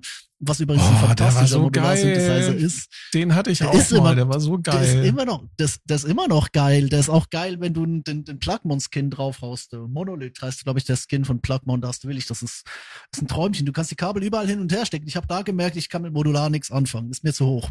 Gib mir, gib mir meine Übrigens, Presets. Wir reden gleich. einen Dark Mode. Echt? Alle Module schwarz? Ja, hat einen Dark. Mode. Äh, ja, ich muss, ich muss Ja, mal siehst du, guck mal, jetzt habe ich gerade jemanden angefixt. Äh, hast du nicht. Hauptsache Nein, man schwarz. Ich kaufe es. Äh, es gibt einen Dark Mode. Juhu! Also, ich weiß, wie man Tobi rumkriegt. den einzigsten Klon, Ah. den ich besitze, das ist ein äh, 303-Klon von MAN ins, als äh, 19 Zoll Rack Modul. In der ähm, Mhm. MK2-Version. Ähm, das macht, was, was eine, was eine ähm, 303 macht. Quietscht Ich habe zwei schreit, Klone. quietscht und Mhm. schreit und ähm, ja, hört sich manchmal so ähnlich an und manchmal überhaupt nicht so an, aber es ist okay. Ansonsten, ja, es gibt nette Geräte von ähm, Behringer, ähm, eigenständige Sachen, so, so wie Cat oder so oder den Neutron. Die sind relativ. Der Cat war nicht eigenständig, Kollege. Nein, dann vertue ich mich. Der Cat ist eine 1 zu 1 Kopie aus dem, wie hieß der nochmal? Der alte Cat-Synthesizer von, von, aus den 80ern. Wer hat den nochmal gebaut? Ähm, Hackett? na, War den Cat halt. Hackett? Irgendeiner, der Ja, seinen kann sein, Synthesizer ja. Cat nannte. Aber- Auf Ja. jeden Fall gibt es da halt Cat sind diesen Neutron und keine Ahnung, wie das andere Ding heißt. Octave Cat SRM. Und ähm, die sind interessant. Was ein ARP, zweit, was ein ARP äh, Odyssey-Klon ist eigentlich. Also der, der, der, der Cat, der Octave Cat SRM, den Behringer geklont hat als Cat-Synthesizer, ist wiederum ein Klon vom ARP Odyssey. Hm, Also schön. Behringer ist, Der Klon. steht Klon. sozusagen ganz in der Tradition, in der Klon-Tradition, wenn man jetzt mal ganz ehrlich sein soll. Gut, das ist, eine Früher Wissens, wurde auch schon geklont. das ist eine Wissenslücke bei mir. Okay, es ist so geschlossen. Schön. Ähm, ich bin der Meinung, ähm, dass Klone durchaus ihre Daseinsberechtigung haben, wenn ich mir einfach das Original nicht leisten kann. Ähm, bei so Firmen wie Moog oder so weiter, die Wenn du dir das Original leisten, wenn du dir das Original leisten könntest, wäre das dann nicht in Ordnung? Nee, dann würde ich mir das Original kaufen und den anderen Leuten das, das, den Klon lassen. Das ist der Punkt, auf den ich vorher nämlich hinaus wollte, weil der, äh, ihr müsst mal so sehen, oder als, als Behringer damals bei Emily schamlos am Klonen war, oder haben sie auch gesagt, weißt du, da ist so, so ein Spalt durch die Modularszene gegangen, der gesagt, die einen haben gesagt, ja, wir stehen jetzt auf für den kleinen, also für die kleine ähm, Firma da oder den kleinen Mann, der da seine Module schraubt, oder also Emily ist seine Frau, also äh, keine Ahnung, darf man das heute noch, weiß man das heute noch, darf man das noch wissen? Ach nee, das war der andere von, von Mod, äh, die andere von Mod, äh, egal, vergesst es. Ähm, nee, aber wie gesagt, stehe ich jetzt auf für die kleine Boutiquebude und mache den großen Music Tribe platt oder sage ich mir, ich will einfach nur das Produkt, es ist ja eh Open Source, der gute Gedanke dahinter ist mir Wurst, ich nehme jetzt das, was ich kriegen kann. Da ist der Kunde in der Verantwortung. Die Modularszene hat da meiner Meinung nach ein großes Problem, weil sie nämlich äh, zu einer Hälfte aus Spasuten besteht, die einfach sowieso alles kaufen, was die Leute sagen, es ist geil, und zu anderen aus Idealisten, äh, die, die, die, die, die, die Music Tribe am liebsten anzünden würden, oder? Mhm.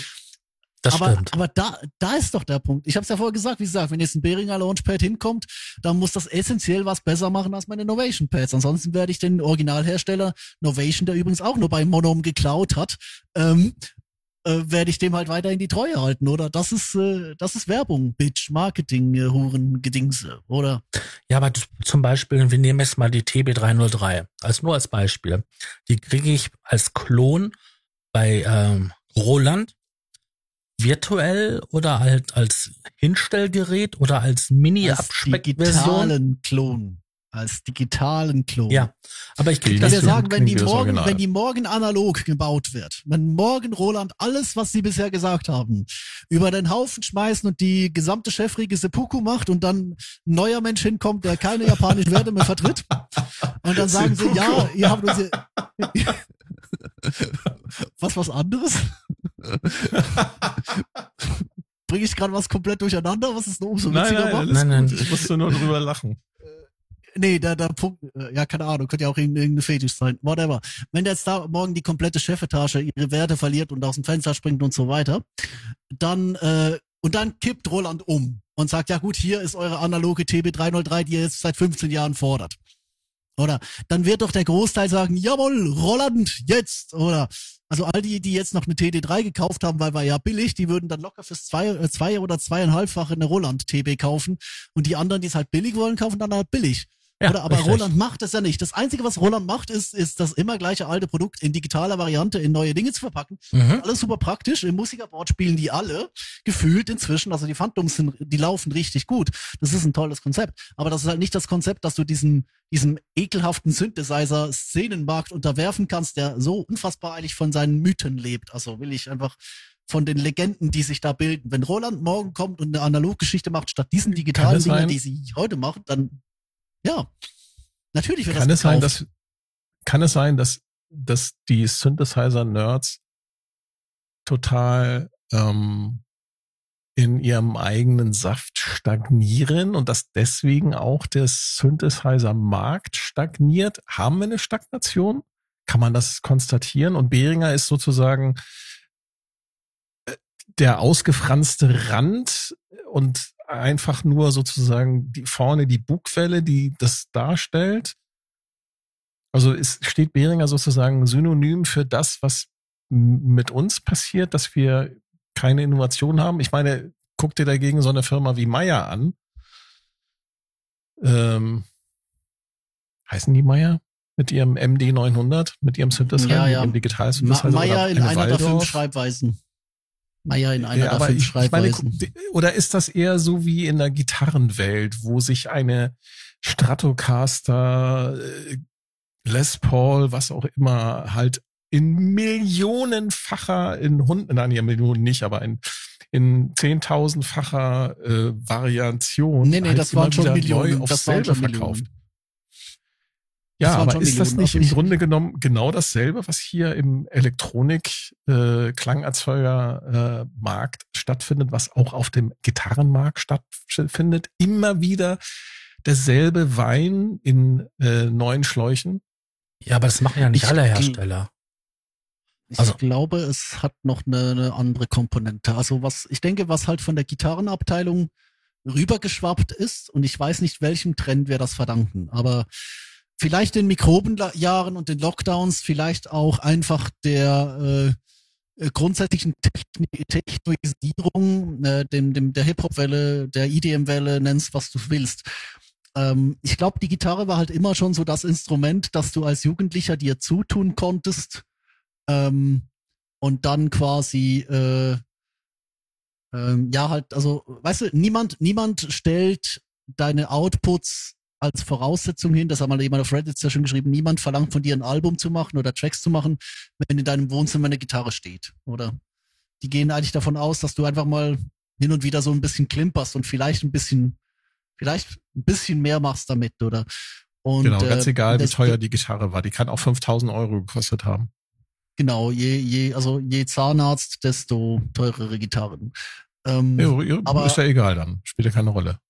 ja, eben. Ich glaube halt, dass da noch so ein bisschen das, das Gatekeeping, ähm, das, da war halt all die Jahre noch so ein bisschen das Gatekeeping in der, in der Synthi-Szene, weil da halt noch relativ viele so von diesem Output-Gedanken ein bisschen existiert haben, weil der halt im digitalen, äh, im digitalen Musikbereich äh, sehr groß existent ist. Aber ich glaube, und das ist vor allem der Punkt, auf den ich gerade raus will, ist, äh, du hattest auch bei den Gitarren ein paar, so ein paar richtig ekelhafte snobistische Exemplare, weißt du? Denen ging's nicht, denen ging's nicht ums Gitarre spielen, denen ging's nicht ums Klampfen, sei es jetzt für sich oder mit der Punkband oder einfach nur so, sondern denen ging's darum, ja, aus welchem Jahr stammt die Gitarre, ist sie noch Mint, ist noch die Original-Hardware dran, welches Holz war das oder ähm, vielleicht wer hat mal darauf geklampft. Welche Pickups? Ich glaube, genau. Und ich glaube, gerade dieses Mindset ist in einer unseligen Kombination aus Behringer, Modularwelle und Minilog ist das in den letzten Jahren richtig rübergeschwammt. Und dann kommt halt noch Social Media dazu, das einfach eine furchtbare Echokammer ist.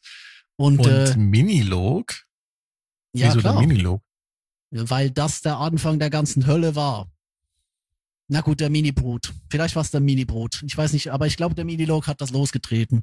Weil das war halt der erste wirklich bezahlbare, kleine, kompakte, super gute Polysynth. Und dann ging der ganze Mist los. Weil vorher, das ist ein Mofo, du hattest den Mini-Brut. Mini-Brut war verschrien, weil Ja, der er nicht Minilog war ja der- angeblich. War der Poly Polyphone, äh, also der, das war ja, Ja. Der, die Polyphone-Variante. Dann würde ich eher sagen, tatsächlich mit dem Mini-Brute ging's, ging's dann mit der Analogwelle los, ja. Und Eurorec Ja. ist ja parallel halt irgendwie abgegangen, ne, wie Schmitz Katze. Ja, ja aber du, du hast halt eine ganze, eine ganze Generation an, äh, weißt du, diese, diese ekelhaften Gatekeeping-Leute, die einfach nur ein Spielzeug wollten, die haben sich hier versammelt. Das ist, glaube ich, der Punkt. Ähm, das ist so ein bisschen wie die Leute, die in der Gitarrenabteilung von der extremen Masse halt untergedrückt werden, weil halt auf jeden, auf jeden Pickup, Baujahre, Originalmaserung Typen noch 20 Kids kommen, die einfach nur klampfen wollen, weil sie Green Day cool Und du- finden.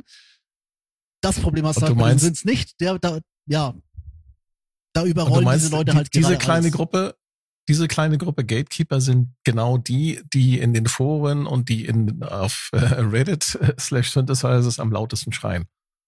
Und auf Behringer schimpfen. Jein, jein. Es sind sicher einerseits die lautesten, sie sind aber gleichzeitig die kaufkräftigste Masse. Weil sie mit den Geräten nämlich nicht spielen, sondern sie ausstellen und einfach dann wieder neue kaufen. Und darauf schießt der Markt. Genauso wie der Handyspielemarkt auf die drei Leute, äh, ähm, oder was, was war es, glaube ich, 0,75 Prozent, die die Hürde zum Geld ausgeben, ähm, überwinden und dann quasi immer weiter zahlen. Auf die sind die ganzen Freemium-Games ausgerichtet, dieses Free-to-Play, ähm, aber oder Pay-to-Win-Scheißzeug. Und ich glaube, da, und das werfe ich halt Behringer vor, dass die das auch wissen. Weil die bedienen diese, Mhm. diese Gruppe, die vom Kaufen lebt, die Ja, vom Mythos lebt genau. vor allem. Ähm, und da, Ja. da muss ich ehrlich sagen, da muss ich auch die Lanze für Roland brechen, dass die sagen, wir wollen diese Leute gar nicht. Wir wollen die Leute, die mit unserem alten Stuff, der cool klingt, ähm, neues Zeug machen. Deswegen stellen wir ihnen hier einen Plastik-Jupiter vor die Nase, oder?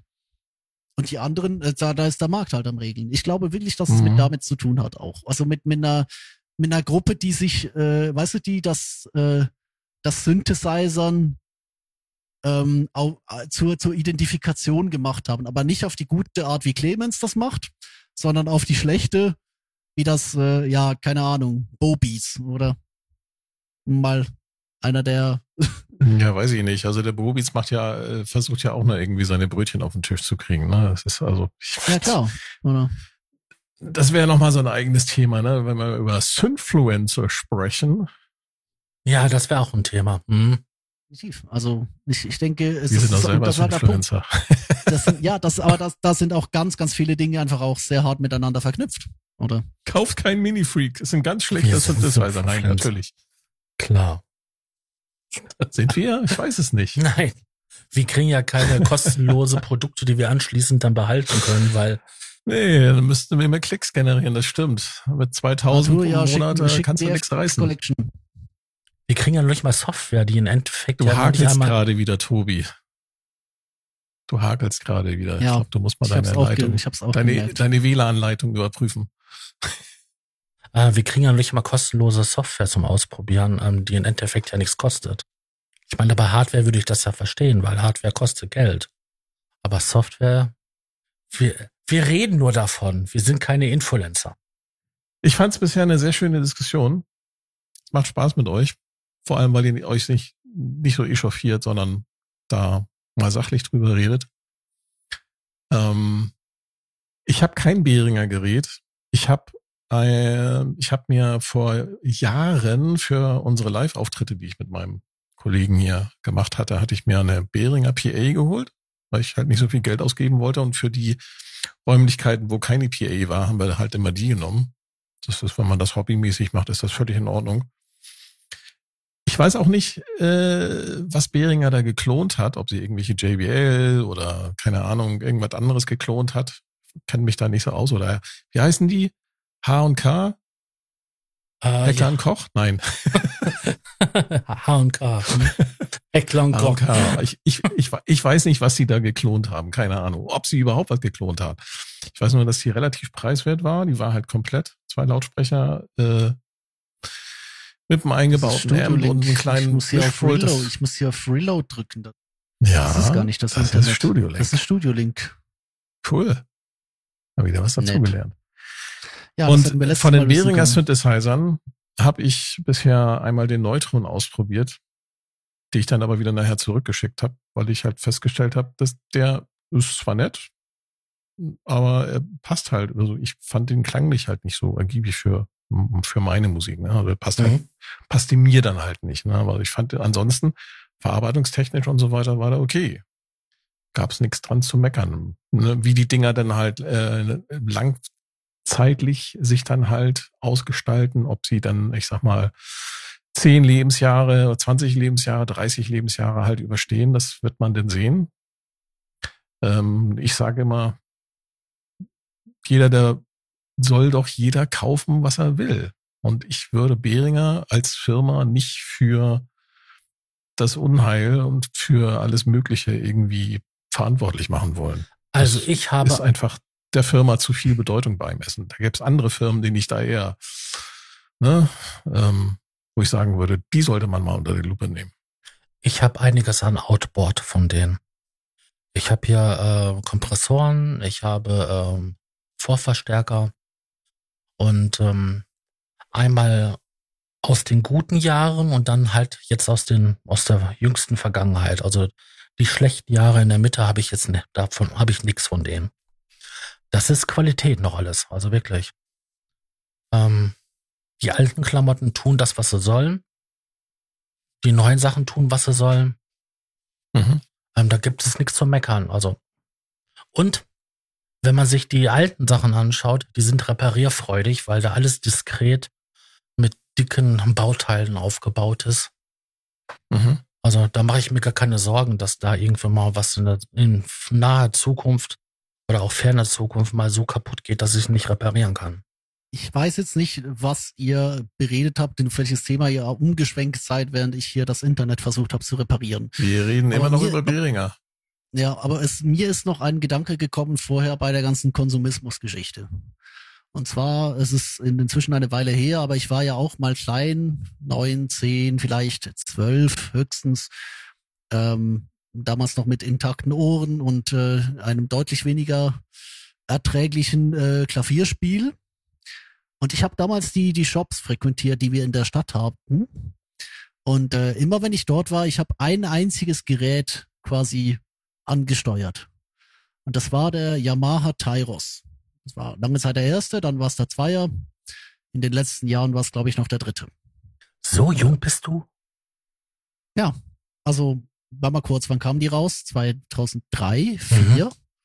Ja, das könnte hinhauen. Also Also 2000 quasi gerade aus den Windeln. Nee, 2004 bin ich 10 gewesen, oder? Ja, ich werde nächstes Jahr Oh. 30. Das macht's nicht gut.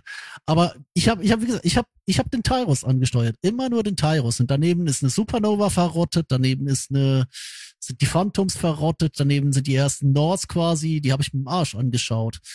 Auch die kleinen Yamaha-Hupen oder das Roland VR76, wofür ich mich bis heute treten könnte, weil das eigentlich ein total spannendes Gerät war, oder? Aber ich habe immer nur den Yamaha Tyros angesteuert. Und genau so gibt's halt die Leute auch, die, äh, die ihr ganzes Leben nur Stratocaster gespielt haben. Die haben nie was anderes genommen. Die haben vielleicht klar mal eine Superstrat probiert oder so ein bisschen oder oder auch äh, immer das ganze Leben lang nur eine Les Paul. Und das müssen ja gar nicht die großen Rockstars gewesen sein, die in irgendwelchen äh, selbst auferlegten Regeln oder irgendwelchen Verträgen halt festsitzen. Oder also ich, ich weiß auch, dass äh, Slash und Co. neben der Les Paul natürlich zu Hause auch noch einen ganzen Schrank voller anderen Klampfen haben oder ein ganzes Wohnzimmer, Kellergewölbe, whatever, oder? Ja. Aber, aber es gibt, es gibt Leute, die haben eine Stratocaster gekauft und sind glücklich. Es gibt Leute, die haben einen Precision Bass gekauft und sind glücklich. Es gibt Leute, die spielen seit sie in der Jugend sind ein und dasselbe Schlagzeug. Es gibt Leute, die können nicht, nicht mal ein Schlagzeug stimmen, oder? Ähm, oder es gibt Leute, die haben jetzt ein iPad mit einem halbes Dutzend Apps und sind auch zufrieden damit zum Musik machen. Ja, und ich glaube halt, ich, das ist, das ist so ein bisschen der Punkt. Vielleicht muss ich hier auch von meinem ähm, äh, neunjährigen Ich ein bisschen was zurücklernen im Sinne von äh, nicht nicht im, in der Hinsicht ein nerviges Scheißkiddy zu sein, dass ich nur deswegen äh, äh, noch kein Hausverbot bei den Händlern hatte, weil es irgendwie, keine Ahnung, wer da für mich eingetreten ist oder, oder ob die mich einfach alle mochten, für dass ich da ihren äh, Yamaha Tyros äh, im Grunde genommen schon fast in die eBay Kleinanzeigen sehr guter Zustand Richtung gebracht habe. Aber Weißt du, vielleicht ist auch das so der Punkt. Wir haben ja letztes Mal in der, in der versenkten Ausgabe, danke an mein Internet, ähm, wir haben ja letztes Mal in der versenkten Ausgabe, hatten wir die Neuigkeiten, oder? Und ich habe bei so ziemlich jeder Neuigkeit gesagt, müsste ich mal ausprobieren. Oder vielleicht muss ich aber gar nicht ausprobieren. Oder? Ich habe hier ein, das Problem aktuell, dass meine Hände, wenn ich hier was tippen will, auf meiner normalen Computertastatur, die vor meinem Master Keyboard liegt, habe ich das Problem, dass die Hände auf der Tischkante sind. Dann habe ich diesen Frühling, habe ich mir Master Keyboards kommen lassen und habe geschaut, kann ich mit anderen Geräten vor diesem Schreibtisch vielleicht auch glücklich werden, die ein bisschen schmaler sind oder so. Und ich bin nicht glücklich geworden, aber äh, irgendwann habe ich dann auch gesagt, ich muss es nicht mehr kaufen und zurückschicken, kaufen und zurückschicken. Vielleicht bin ich einfach mit meinem Innovation hier glücklich und ja, dann halt Krapaltunnel irgendwann, oder? Hast Aber, du vielleicht darüber nachgedacht, dass dein Tisch fünf Zentimeter zu schmal ist? Ja, aber den tausche ich nicht mehr aus. Das ist zu mühsam. Aber da kannst du doch eine andere Platte drauflegen. Auf den, den Ikea da, den, den B-Kant, könnte ich das. Ja, und wenn die, die Platte zu rutschig ist, dann machst du mhm. vier Tropfen, äh, dicke Tropfen Silikon drauf. Oder legst die das, Platte drauf und dann bam, fest. Oder das, was ich gemacht habe, du kannst dir im Baumarkt einfach äh, so ähm, Holzklemmen besorgen. Und machst dir dann mit so einer Holzklemme. Es gibt so kleine Holzklemmen, die gibt es in unterschiedlichen Größen. Nimmst so eine kleine Holzklemme und schraubst das einfach fest. Das geht das auch. Gedanken, so eine, so eine 15 Zentimeter Klemme, genau. Ja. ja, je nachdem. Wie gesagt, die gibt's in unterschiedlichen Größen. Das habe ich auch eine Weile aber, gemacht. Aber das, das, was, das ist halt der Punkt, oder? Aber, aber da, da, da habe hab ich mir jetzt vorher da noch Gedanken gemacht, weil wir sind, wir sind eine, vielleicht ist es nicht nur einfach eine, eine konsumsüchtige Gruppe der Wortführer, sage ich mal aktuell im, im Sünd-Influencertum. Dem Influencer, also solches mache ich keinen Vorwurf, weil der will ja auch nur Brötchen, oder? Aber ähm, vielleicht ist es auch einfach unsere Neugierde, ähm, unsere die wird ausgenutzt, ich meine, ich, ja. Oder, ja, ich mache hier, ich mache hier Ableton auf, drück auf den roten, auf, was er hier auf den bei den farbigen Farbos oder ich drücke auf rot oder orange. Da sind jetzt irgendwie so handgezählte 50, 30, 40, 50 Presets oder vielleicht sind es auch nur 20. Ich habe keine Ahnung, oder? Aber das und die Hälfte davon sind einfach unterschiedliche Effektvariationen meines Rhodes, oder? Hier. Das ist ein zusammengeschraubtes Ding vom, vom Lounge Lizard, das einfach im Hintergrund durch Effekte gejagt wird in unterschiedlichen mhm. Varianten. Und äh, ich bin, ich mache aktuell 90 Prozent meiner Musik mache ich mit diesem Sound. Oder äh, ich kann eigentlich den Großteil meiner Plugins auf den Müll schmeißen. Ähm, das ist keine schöne äh, Erkenntnis, aber vielleicht muss das wieder quasi so mein, mein Yamaha Tyros werden. Und trotzdem gehen wir durch die Neuigkeiten oder wir gehen auch nicht durch die Neuigkeiten ähm, und sagen halt bei allem, ja, äh, das ist äh, das könnte man mal, oder weißt du, ich habe so, wenn ja, ich ja, mir das ist ja hier, das ist ja hier eine, immer eine subjektive Sicht von uns dreien. Ne? Wir, insofern sind wir schon, ich weiß nicht, ob wir Influencer sind, aber wir sind, wir geben hier natürlich eine aus unserer Hobbysicht. Wir sind hier alles nur ähm, mehr oder weniger talentierte Dilettanten. Wir, wir geben hier, hier nur unsere Sichtweise wieder. Und das kann jemand dann ja. sich anhören, kann das für sich nehmen, kann sagen, okay, ich stimme dem zu. Oder kann natürlich auch, steht jedem frei zu sagen, nö, ich stimme dem nicht zu. Und äh, was sind das für Idioten? Das steht jedem frei, das zu sagen und ja. zu denken.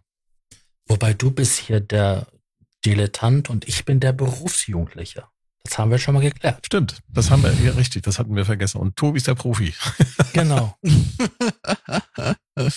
ähm, aber ja. was du vorhin gesagt hast, ähm, das, da, da hast du einen Punkt. Und du hast ja hier in wärmsten Tönen von diesem, ähm, guck mal, ich habe den Namen schon wieder vergessen, von diesem tollen Arturia äh, Granular Fragments. Reverb-Plugin geschwärmt. Fragments, genau. Das hatte ich mir dann gezogen und ich habe dann so festgestellt für mich so, oh scheiße, meine ganzen Pedale, eigentlich brauche ich die gar nicht mehr. Und seitdem ich jetzt hier den Mini-Freak habe und da sind quasi so qualitativ ähnliche Effekte drinne. Ja, brauchst du Fragments nicht mehr. Doch, mit Fragments werde ich, äh, das, das werde ich natürlich noch weiterhin äh, benutzen, aber ich werde die ganzen Pedale, die ich jetzt habe, die werde ich jetzt drastisch reduzieren. Da fliegt jetzt, äh, das fliegt jetzt auch alles raus, zum Beispiel. Ja, ja, ja, Chase Bliss, das wird gutes Geld abwerfen. ja. Nö, glaube ich nicht. Also, ich habe ja nur das Echt? MK1 von, das, das Chase Bliss Mood. Da Och, ich gab's da eine so neue für. Aber zum Beispiel, es gibt eine MK2 in Stereo. Aua. ja, so schnell, so schnell kann's gehen mit dem Besitz. Aber da, da kannst du mit Fragments und äh, wie heißt das andere Teil von, von Dorsam? Hm. Äh, Love. Genau, mit Love kannst du quasi identische Sachen mitmachen. Ne? Und auch Microcosm ist äh, irgendwie obsolet jetzt. Also ja, du kannst es halt nicht, du kannst es halt nicht anfassen, oder? du kannst es ja. nicht mit auf die Bühne nehmen, das ist richtig. Aber die Frage ist, willst Aus- du das auch? Ja, es ist halt die Frage, willst du, willst du sowieso auf die Bühne, oder? Also, das ist, nee, aber ich, ich glaube, ja, äh, ähm, worauf wolltest du es nochmal hinaus mit den Fragments? Äh, weil ich glaube, du wolltest noch irgendwas zu meiner Yamaha Tyros Ähm, Geschichte. Zu, zu deiner Yamaha Tyros Geschichte ist ganz einfach, denn ähm, du hast äh, beim letzten Mal gesagt, dass du äh, im Grunde genommen einfach nur Sounds spielen willst. Dann wäre doch eigentlich so ein Yamaha Tyros eigentlich genau das Richtige für dich. Oder? Mhm. Ja, ja, es so. Das Problem ist ein bisschen, die Dinger sind äh, mir für den, äh, weißt du, die Dinger sind mir rückblickend, äh, sind sie mir für die die Anwendung in der Studioumgebung sind sie mir ein bisschen, bisschen zu sehr aufs Entertainer ausgelegt. Ich würde mir eigentlich mal wünschen, dass die ganzen Yamaha Tyros nicht nur die Sounds, die gibt's ja, sondern die, äh, was ist so dieses, dieses Super Articulation Ding, diese ganze Spielbarkeit. Also dieses Entertainer-Ding. Ich würde mir jetzt wirklich wünschen, Yamaha hat ja, das ist in der versenk versenkten Ausgabe auch noch drin gewesen, Yamaha hat jetzt vor zwei, drei Wochen mal den, den Montage haben sie abgekündigt, oder? Habt ihr das mitbekommen? Mhm. Aber, Ja, aber was klar. Neues angekündigt. Genau, es soll im Oktober kommen. Und ich würde mir halt wirklich wünschen, dass Yamaha hier dies, diese Brücke machen kann, weil die haben bei den Entertainer-Keyboards haben sie wirklich diesen unglaublich guten Natursound, diese Engines, die Super Articulations, die Mega Voices, das ist wahnsinnig gut gemacht. Oder also da ist jede Contact Library ist ein Witz dagegen. Sogar der Motiv ist eigentlich von seinen direkt spielbaren Sounds stärker als die, die Contact Libraries. Aber das Problem ist einfach wirklich, äh, die, der Bezug zum, zum Studio-Equipment. Da ist noch nicht wirklich rübergekommen. Ich würde mir jetzt wirklich wünschen, dass die mal da so bei der allfälligen Montage-Nachfolgegeneration äh, sich da mal willig Mühe geben und diese beiden Welten vereinen. Weil ich habe den Eindruck, dass es noch so ein bisschen was, was fehlt. Da ist Yamaha ähnlich wie Roland sehr stark am Gatekeepen. Dass sie halt sagen, das sind unsere Entertainer-Keyboard-Techniken, keine Ahnung, vielleicht ist das auch eine ganz andere Abteilung im Konzern. Äh, Wobei das werden vermutlich schon die gleichen Samples sein. Also auch wenn die, wenn die anders heißen, also es wäre ja bescheuert, zwei, zwei Sample-Fabriken äh, einzustellen, weißt du? Äh, und das dann nicht, nicht nutzen zu können. Aber ich würde mir da wirklich mal wünschen, weil ansonsten muss ich sagen, ja, der Tyros, der kann viel, oder eben jetzt auch der, der Genos ist ja der neue, der kann viel, aber das ist kein Gerät, das ich mir von der täglichen Anwendung hier in die Hütte stellen würde. Oder? Ähm, sondern es ist mehr oder weniger so der, ich glaube halt so der, der, der spielerische Aspekt, ähm, also der, der, äh, also ich, man, man wächst ja auch über dieses Entertainer-Zeug hinaus, oder? Also es kam dann der Tag, da war ich dann nicht mehr bei, äh, beim, beim Musikalienhändler, sondern da war ich dann äh, vorm Laptop bei, bei Oma, die das erste iBook G4 mit GarageBand hatte. Naja, das ist natürlich ein, kein schlechter Gedanke. Ich bin jetzt gespannt, was Yamaha Mhm. macht. Vielleicht wäre es wirklich mal gut, wenn sie diesen, diesen Natursound, den sie ja eigentlich äh, gepachtet haben in ihrem eigenen Betrieb, wenn sie den mal übernehmen würden. So als Gedanke. Ich glaube, das ist ein schönes Schlusswort, oder? Definitiv. Ja, Vom Eurorack zum Alleinunterhalter-Keyboard. Finde ich gut. Mhm. Schöner Titel. einen so breiten Bogen haben wir schon lange nicht mehr geschlagen. Großartig. nee, der war auch gut. Also ich fand das ein wunderschönes Gespräch. Ich finde auch. Es war ein tolles Gespräch. Hat Spaß gemacht mit euch. Ja, Vielen total. Dank. Dann bleibt mir nur noch zu sagen, schaltet auch beim nächsten Mal wieder ein, wenn ihr Tobi sagen hören wollt. Was geht ab, ihr Pisse? Äh, ihr Urinatoren. Genau. Und ich sage, Dankeschön, dass ihr da wart und tschüss bis zum nächsten Mal. Tschüss, bis zum nächsten Mal. Tschüss. Der Probe-Podcast.